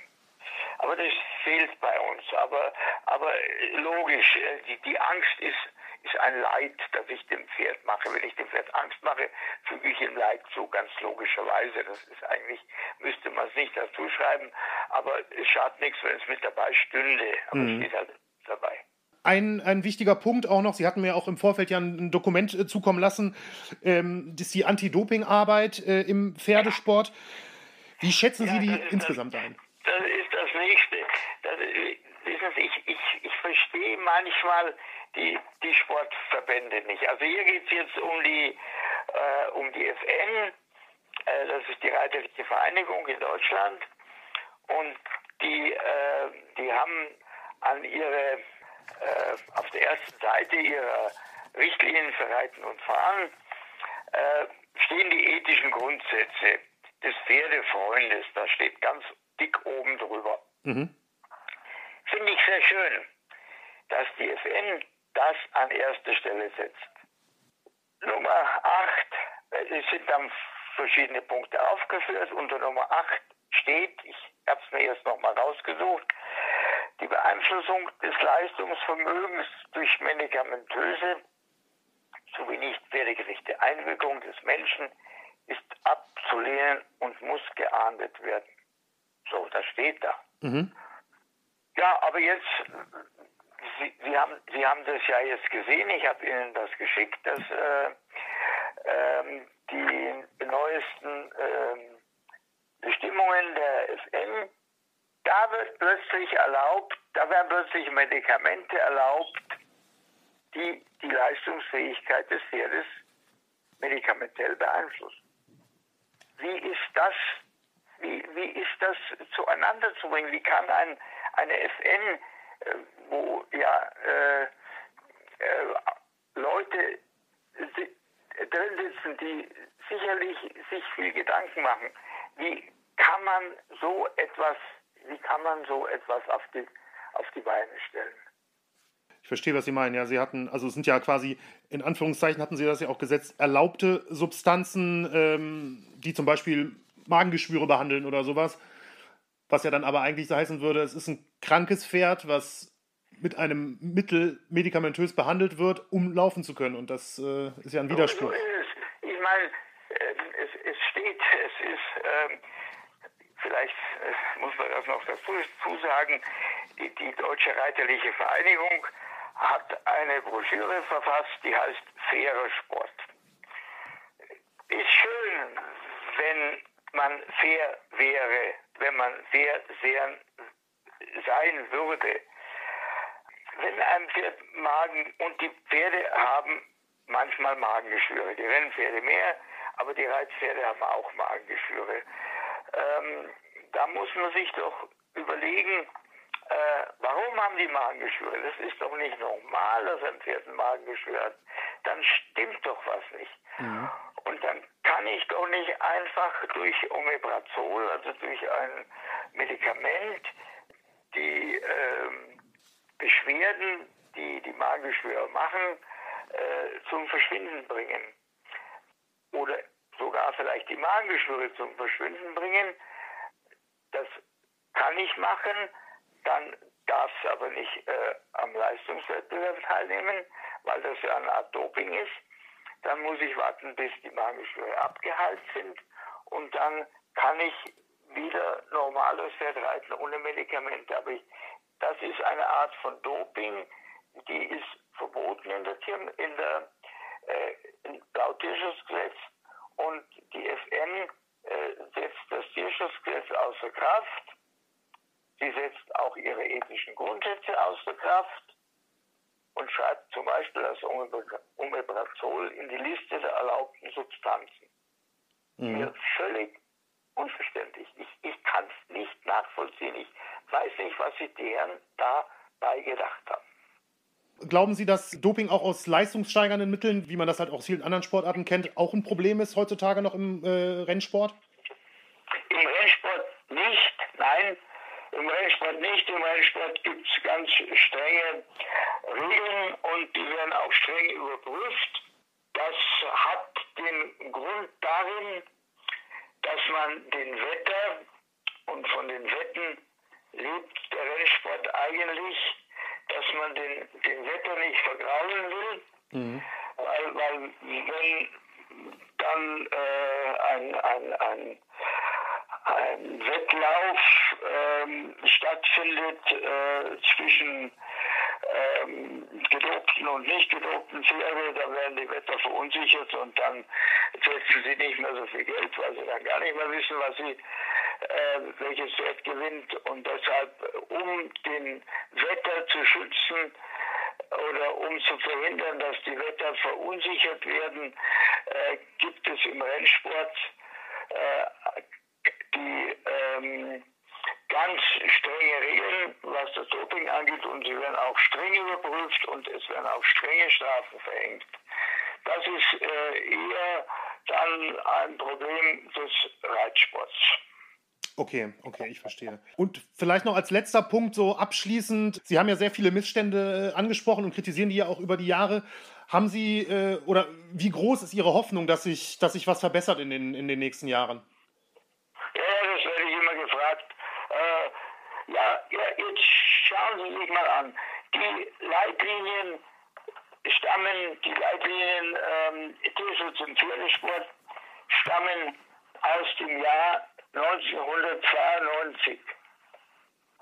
Naja, und, und, und, pff, ja, hat sich viel geändert, ja, es hat sich einiges geändert, aber das Wesentliche hat sich nicht geändert und sind also beinahe 30 Jahre vergangen. Äh, kann man da eine Hoffnung haben? Die Hoffnung stirbt zuletzt. Wahrscheinlich werde ich vorher sterben. also ich habe nicht viel Hoffnung. Okay. Der Rennsport ist so etabliert, ist so etabliert und so anerkannt in unserer Gesellschaft. Ähm, nicht von allen, aber von der Mehrzahl er wird sich so schnell nicht verändern. Irgendwann wird es vielleicht keinen Rennsport mehr geben. Aber äh, ich, das ist auch nicht die Absicht gewesen, die ich, äh, die ich durch meine Kritik erreichen wollte. Ich wollte einfach erreichen, dass Pferde freundlich behandelt werden, liebevoll behandelt werden und nicht zu Sportgeräten degradiert werden.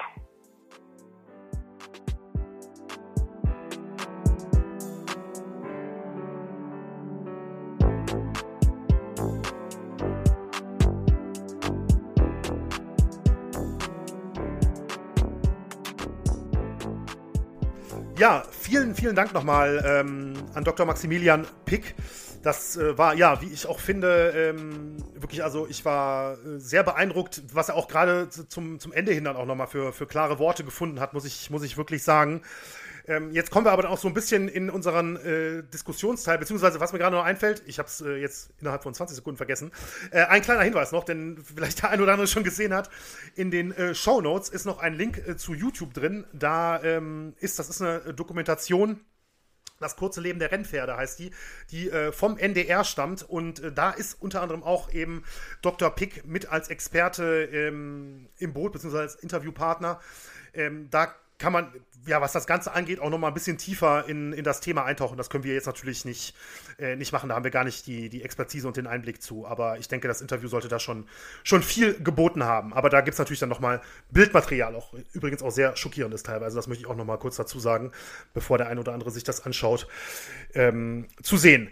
Ja, dann kommen wir jetzt ein bisschen in den Diskussionsteil. Und da habe ich zuerst an äh, Daniel jetzt einfach eine ganz, ganz simple Frage. Einfach nur, Daniel, hast du eigentlich äh, Rennbahnerfahrung? Und ich meine jetzt natürlich nicht als Jockey oder so oder als Stallbursche, sondern warst du mal bei einem äh, Pferderennen oder so? Bei, kann ja schon mal sein. Also ich, bei ich tatsächlich nicht, aber ich kenne auch im Freundeskreis den einen oder anderen, der schon hier und da mal bei einem Rennen mhm. ist oder auch mal eine Wette platziert oder so. Wie ist es bei mhm. dir?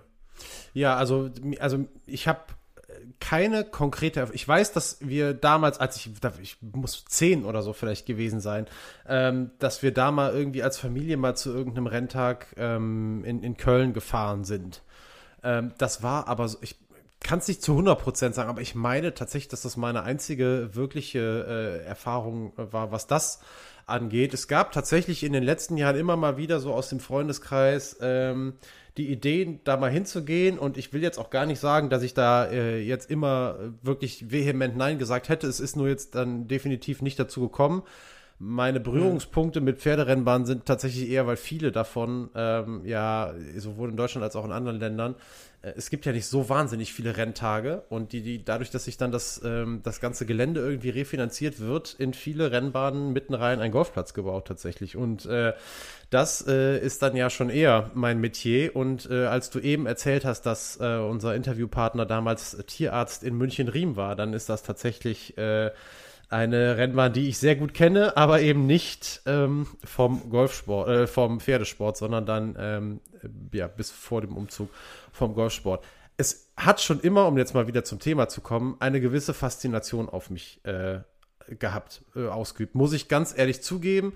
Ähm, ich bin da also ich bin so zum Beispiel also bei Hunderennen oder so, die sind ja auch in Deutschland verboten, äh, in anderen Ländern nicht. Ähm, Hunderennen war für mich immer so, ich finde das irgendwie immer ganz furchtbar, weil das irgendwie so für mich so so augenscheinlich falsch ist. Bei Pferderennen, man, man ist irgendwie damit aufgewachsen, dass es einfach Pferderennen gibt. Mhm. Und ich glaube, und das ist auch ein anderer Punkt, den, ähm, den Dr. Pick auch in dem Interview nennt, ich, also er sagt das nicht konkret, aber ich äh, folgere da irgendwie das Schluss. Und zwar, ähm, das ist gar nicht mehr so offensichtlich, weil man gar nicht mehr so sehr darüber nachdenkt, weil es so normal ist, dass es irgendwie was Unnatürliches ist für die Tiere. Weil man verbindet natürlich Pferde mit Rennen und verbindet die mit ja. schnell sein und sich auspowern und so weiter. Aber das ist so ein Punkt, um jetzt nochmal auf das Interview auch kurz einzugehen. Ähm, der Punkt mit der Peitsche, dieses Offensichtliche, wenn wir uns, und das habe ich mir gedacht, als ich das Interview das erste Mal gehört habe, ja, wenn wir irgendein anderes Tier mit der Peitsche schlagen würden, beziehungsweise Zuschauer wären, wie das passiert, und er sagt ja, das ist ja noch nicht mal der schlimmste Punkt, der mit der Peitsche, aber es ist eben der offensichtliche, dann würden wir doch alle sagen, das, das ist falsch. Aber beim Pferderennsport hat sich das irgendwie so etabliert, dass es einfach unwahrscheinlich viele Leute äh, hinnehmen, akzeptieren und ich glaube ehrlich gesagt teilweise auch gar nicht als das wahrnehmen, was es ist. Nämlich ja, ein Schlag. Auch, das ist, glaube ich, nachdenken. Ja. Genau, und das ist schon irre, wenn man darüber nachdenkt, eigentlich. Also, ähm, und deswegen fand ich es auch gut, das wurde mir jetzt auch nochmal so ein bisschen vor Augen geführt. Äh, ich muss aber auch dazu sagen, ich habe zwar gesagt, ja, eine gewisse Faszination hat es dafür irgendwie immer ähm, gegeben, ohne dass die besonders ausgeprägt war, aber trotzdem war für mich immer im Hintergrund, äh, im Hintergedanken das Thema, ähm, äh, dass ich immer so ein bisschen ungutes Gefühl auch dabei hatte. Und äh, ja, vielleicht war es dann doch auch der Grund, dass ich das nie wirklich selber verfolgt habe, ohne das jetzt wirklich mich da hinstellen zu wollen, als jemand, der da äh, die äh, Moralkeule da schwingen darf in dem, äh, in dem Punkt. Also, äh, ja, aber meine Erfahrungen sind da sehr begrenzt. Ich leite die Frage aber gerne mal an dich weiter, weil mich das auch sehr interessiert und ich würde ehrlich gesagt auch irgendwie ganz cool finden, weil du ja auch ähm, jetzt nicht über den Pferderennsport, aber weil du ja eben auch persönlichen Bezug zu Pferden hast. Ähm, wie, wie stehst du denn auch zu dem Thema? Also vielleicht kannst du es ja kurz erklären, wenn du es willst wie es ja. Äh, ja, ja, ähm, also genau, das klingt jetzt schon wieder ein bisschen mehr, als es tatsächlich ist. Ne? mein ja, aber naja. Bezug. Ja, ähm, also grundsätzlich, ich habe auch keine, keinerlei äh, Rennbahnerfahrung, also ich war noch nie live bei einem Pferderennen oder sowas. Äh, diese Faszination, die du ansprichst und die ja auch Dr. Pick äh, relativ am Anfang des Interviews anspricht, ne? ähm, diese, ja, diese Kraft einfach, die, die aus dem Pferd mhm. ausgeht, wenn es im, im Galopp läuft. Das hat ihn ja auch so fasziniert am Anfang. Das fasziniert ihn sicherlich heute auch noch ähm, grundsätzlich. Ähm, das, das kann ich absolut nachvollziehen. Das geht mir auch nicht anders. Und ähm, aber dennoch, wie gesagt, also auf eine Rennbahn hat es mich tatsächlich nie gezogen. Ich muss auch sagen, ich ähm, weiß ich nicht, wenn du, wenn man mal irgendwo mitbekommen hat oder irgendwie mal gesehen hat, ob es im Fernsehen oder im Internet oder was auch immer ist, bei YouTube oder so, irgendwie dann so ein Sturz oder zwei, wenn dann so zwei oder drei Pferde mhm. Ähm, mhm. bisschen zusammen kollidieren und stürzen oder sowas. Ich finde das so fürchterlich. Also das will ich nicht live, muss ich ganz ehrlich sagen, will ich nicht live sehen. Und ähm, es sieht ja, wahnsinnig unkontrolliert aus, wenn Pferde fallen. Ja. Ne? Die dünnen Beine und der ja. massive Ober Oberbau und Oberkörper, wenn das so runterprallt. Ich finde auch, dass das was sehr Schlimmes ist, äh, sich anzugucken. Das siehst du ja ganz häufig bei diesen, wie heißen die, Military-Wettbewerben, glaube ich, also diese Querfeldeinrennen, mhm. ne, die ja auch extrem in der Kritik sind, äh, schon über Jahre, seit ich das irgendwann, das ist ja ähm, auch bei Olympia und was weiß ich, wie oft es da ähm, äh, schon Diskussionen drüber gab. Also ja, ne, nur das ganz kurz eingebaut. Ich finde das auch ja. ganz äh, ja, furchtbar, wenn man das sieht, ja. Mhm. Ja, und äh, dann noch der Punkt, was Daniel anspricht, äh, jetzt hier, also der persönliche Bezug äh, kommt natürlich dadurch zustande, dass äh, meine Freundin ein, ein Pferd hat, ähm, was ich öfters mal ähm, besuche, sag ich mal. Ich bin aber eher so der äh, lizenzierte äh, Fütterer und ähm, Kümmerer mal, so insofern. Also ich habe jetzt nicht dass ich mit dem Pferd groß was mache. Also das, ich bin, oder sagen wir so, äh, Dr. Pick hatte den, ähm, den Begriff Störfaktor äh, benutzt beim, beim Menschen als den sehe ich mich tatsächlich nicht. Ich glaube, die Pferde mögen mich eigentlich, weil wenn ich komme in den Stall und ich, mittlerweile ich begrüße das eine oder andere mehr oder steck dir mal was zu, ähm, ich bin eigentlich der, der nie was von denen will, den aber also, immer was versucht, was Gutes zu tun. Ich ja, lese jetzt, so. ich lese jetzt vor eine WhatsApp heute von dir erhalten um 14.36 Uhr. Da steht übrigens, passend zur Folge habe ich heute später auch noch Stalldienst. Lachsmiley. Also, ja. das mit dem, das mit dem äh, persönlichen Bezug ist ist jetzt nicht so weit hergeholt, muss man sagen. Nein, nein, das auf gar keinen Fall. Und das ist auch tatsächlich ähm, für mich was anderes, als es äh, vorher ähm, äh, war in, in meinem Leben, wo ich noch nichts mit Pferden äh, zu tun hatte, also wirklich gar nichts äh, zu tun hatte. Und dann jetzt über mehrere Jahre baut man, selbst wenn man nicht selbst reitet oder so, aber halt einfach immer wieder bei dem Tier ist, baut man natürlich trotzdem eine Beziehung dazu auf. Und ähm, also für mich ist, ähm, ja, das ist das ist, also was das angeht, ist es für mich persönlich dann noch, ähm, ja, noch emotionaler, muss ich ganz ehrlich sagen, dieses, dieses ganze Thema. Mhm. Ne? Und von daher, puh, also das war auch nicht die leichteste Vorbereitung, muss ich, muss ich, auch, muss ich auch sagen. Ähm, Daniel, noch eine Frage, denn jetzt direkt ähm, anschließend quasi, jetzt nach der heutigen Folge, was du alles gehört hast, ähm, jetzt vielleicht nicht Peter Christian Barry, das ist ja eine historische äh, Geschichte, da bin ich jetzt mal vorsichtig der Meinung, sowas passiert heutzutage nicht mehr.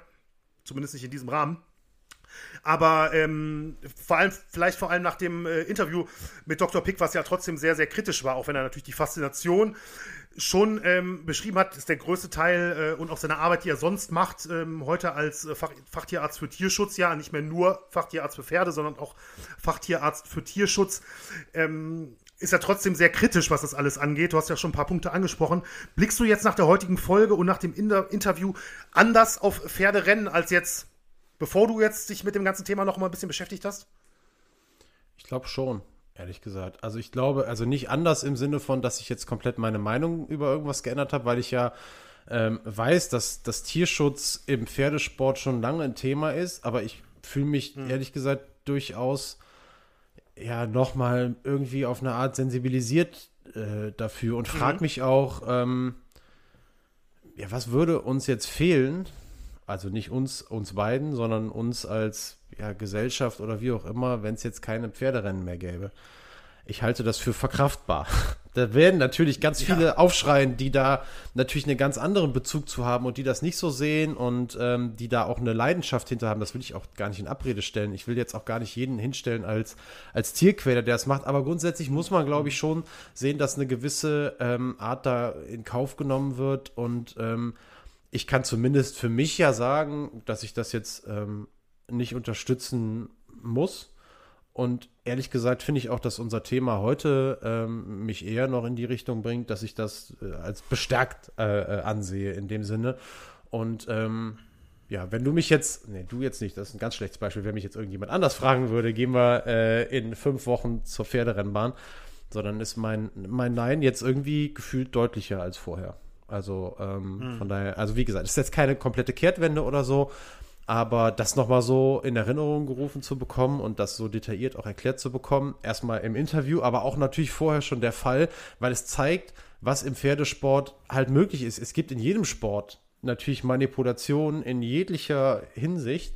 Und hier geht es eben ähm, extrem an die Gesundheit von sich nicht wehren können Lebewesen. Das finde ich dann schon schlimm. Ich finde an dem Punkt nochmal ganz kurz, wenn wir über Betrug und so weiter sprechen im Sport, äh, du hast ja auch eine Dopingfrage gestellt im Interview und die Antwort war ja überragend. Ja. Du hast ja in keiner Sportart hast du ja jemanden, der der Sportart kritisch gegenübersteht, der die Frage gestellt bekommt, gibt's Doping und der so deutlich Nein beantwortet.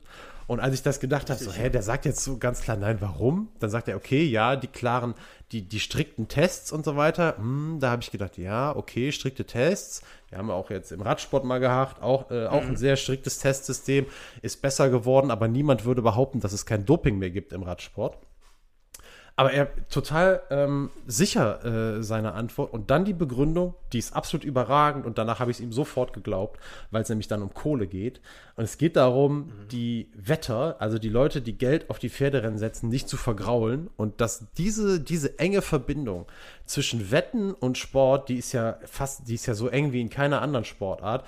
Und als er das als ja. Begründung angeführt hat, ähm, muss ich ganz ehrlich sagen, habe ich ihm das sofort abgekauft. Habe ich sofort geglaubt, okay, sobald mhm sobald ähm, eine Szene die Gefahr sieht, äh, die größten Einkünfte, die sie in irgendeiner Form generieren kann, zu verlieren, ähm, wird sie alles dafür tun, dass diese Leute nicht vergrault werden. Und das ist eigentlich auch eine ganz traurige Message irgendwie, dass das irgendwie dazu führt, dass es e eventuell da sogar eine Art dopingfreien Sport gibt, wenn das denn so stimmt. Ähm, ist ja dann irgendwie, ja, ist irgendwie eine traurige Message, die aber doch ganz gut passt insgesamt und das ja, Thema das so stimmt. Absolut. irgendwie abrundet. Ja. Aber wie gesagt, ich will jetzt auch gar nicht, das, ne, das ist mir sowieso immer fern, ich will überhaupt nicht alle irgendwie über einen Kamm scheren und auch gar nicht sagen, dass alle äh, Leute, die sich mit Pferderennsporten, wir können ja auch noch über Dressur reden und so, ne, das ist ja auch, äh, ist ja auch angeklungen. Äh, wir müssen jetzt gar nicht mehr nur über das reden. Ich will überhaupt nicht äh, sagen, dass da jeder irgendwie, dass da Tierquäler sind oder jeder da böse Absichten hat oder so. Ähm, ja. Ganz und gar nicht. Das ist, mir auch, das ist mir auch wichtig, aber grundsätzlich, wenn wir über diesen professionellen Sport reden und auch über andere Dinge, die da passieren, dann und auch über das, was offiziell ähm, als Regel festgelegt ist, was aber dann vielleicht doch gar nicht so strikt durchgesetzt wird, wie es eigentlich auf schwarz auf weiß auf Papier steht. Ähm, das ist sicherlich, äh, das ist ein Riesenproblem und ähm, das anzusprechen, da braucht es eben auch ähm, solche Leute. Und finde ich auch irgendwie mal so eine Folge, finde ich gut. Also ja, finde ich auch. Also, ich finde vor allem, vor allem finde ich äh, gut, das ist jetzt so ein bisschen mein, mein äh, Schlusssatz hier, ähm, dass er diesen, diesen psychischen Aspekt so, äh, ja. finde ich, sehr gut ausgearbeitet hat. Also diese Angst eben. Also eben nicht das, was, was ich eben angesprochen habe. Da habe ich mir vorher keine Gedanken gemacht. Mhm. Ich habe dir gesagt, mhm. ich sehe dann irgendwie mal zwei, drei Pferde, die stürzen. Aber das ist das, was jeder sehen kann. Ja. So, ne? Mhm. Ähm, wie es die, die Angst eben ist und ähm, wie schwer es dann auch teilweise für die Pferde äh, nach der Zeit auf der Rennbahn ist. Das hat er ja auch, ähm, da hat er ja selbst auch viel Erfahrung mitgemacht. Er hat ja selber solche, ähm, solche Pferde bei sich auf dem, auf dem Hof in Bayern. Und ähm, das finde ich, ähm, das fand ich wirklich äh, super, dass, dass das da so ein bisschen rausgekommen ist oder dass sowas auch mal angesprochen wird, weil das ist eben was, was man nicht offensichtlich sehen kann, wie eben die Peitsche oder Stürze mit Verletzung oder keine Ahnung was. Und ähm, das ist sicherlich trotzdem ein, ein riesengroßes Problem ist, ja. Aber wie Daniel schon sagte, ja, ich möchte jetzt auch hier nicht äh, alle über, ein, über einen Kamm scheren, das äh, steht uns überhaupt nicht zu. Aber ähm, ja, es ist ein sehr etablierter Sport und es ist, denke ich mal, wie in allen Sportarten auch angebracht, dass man da auch mal ähm, ein bisschen die unangenehmeren Seiten anspricht. Ich glaube, das ist ein gutes Schlusswort zu dem Thema. Absolut.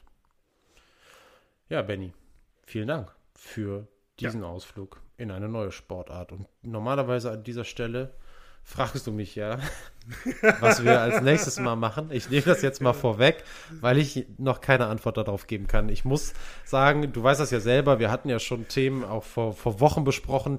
Zwei davon sind allerdings weggeplatzt. Ähm, in erster Linie das erste zumindest, weil es Interviewanfragen, weil die nicht geklappt haben und ohne die will ich es nicht machen. Ähm, aber wir werden sicherlich noch was Schönes finden. Ist ja auch noch ein bisschen Zeit. Äh, aber wir können es jetzt noch nicht so schön anteasern, wie wir es sonst machen. Aber es ist ja Folge 30. Äh, also wieder ein kleiner runder Geburtstag nächstes Mal. Und da werden wir auf jeden Fall wieder was, was Schönes haben. Äh, bis dahin auf da jeden Fall, sicher. wie gesagt, nochmal dir vielen Dank. Vielen Dank an unseren Interviewpartner Dr. Maximilian Pick. Und äh, ja, ich glaube, Benny, ich überlasse dir jetzt die letzten Worte. Von mir gibt es schon mal ein ein Tschüss und äh, bis in zwei Wochen. Ja, also mir bleibt auch nichts weiter zu sagen, außer ähm, wenn ihr irgendwie uns eure Meinung zu dem ganzen Thema mitteilen wollt, dann super, super gerne äh, immer per Mail an äh, schattenseiten.podcast.gmail.com. Gerne auch über Instagram. Ich glaube, man kann uns auch schreiben, oder? Daniel äh, müsste das Klar. eigentlich genau wissen. Aber theoretisch ja. kann man da, glaube ich, auch. Eigentlich weiß das jeder, der Instagram nutzt, dass man oben rechts also. eine Privatnachricht verschicken kann, aber. ah ja, siehst du, siehst du. Sehr gut. ja, ich bin relativ oldschool. Ich habe ja auch nur ein einziges Foto hochgeladen. ich auch. Zugegebenermaßen ich ja. auch, aber ja. Ja, ja. Nee, okay. Ähm, also, das geht aber theoretisch auch. Und ähm, auch wenn das jetzt so klang, als wüsste, wüsste ich das zumindest nicht, aber Daniel weiß es und der kann dann auch antworten oder äh, lesen. Also das, das so viel sei auch noch gesagt.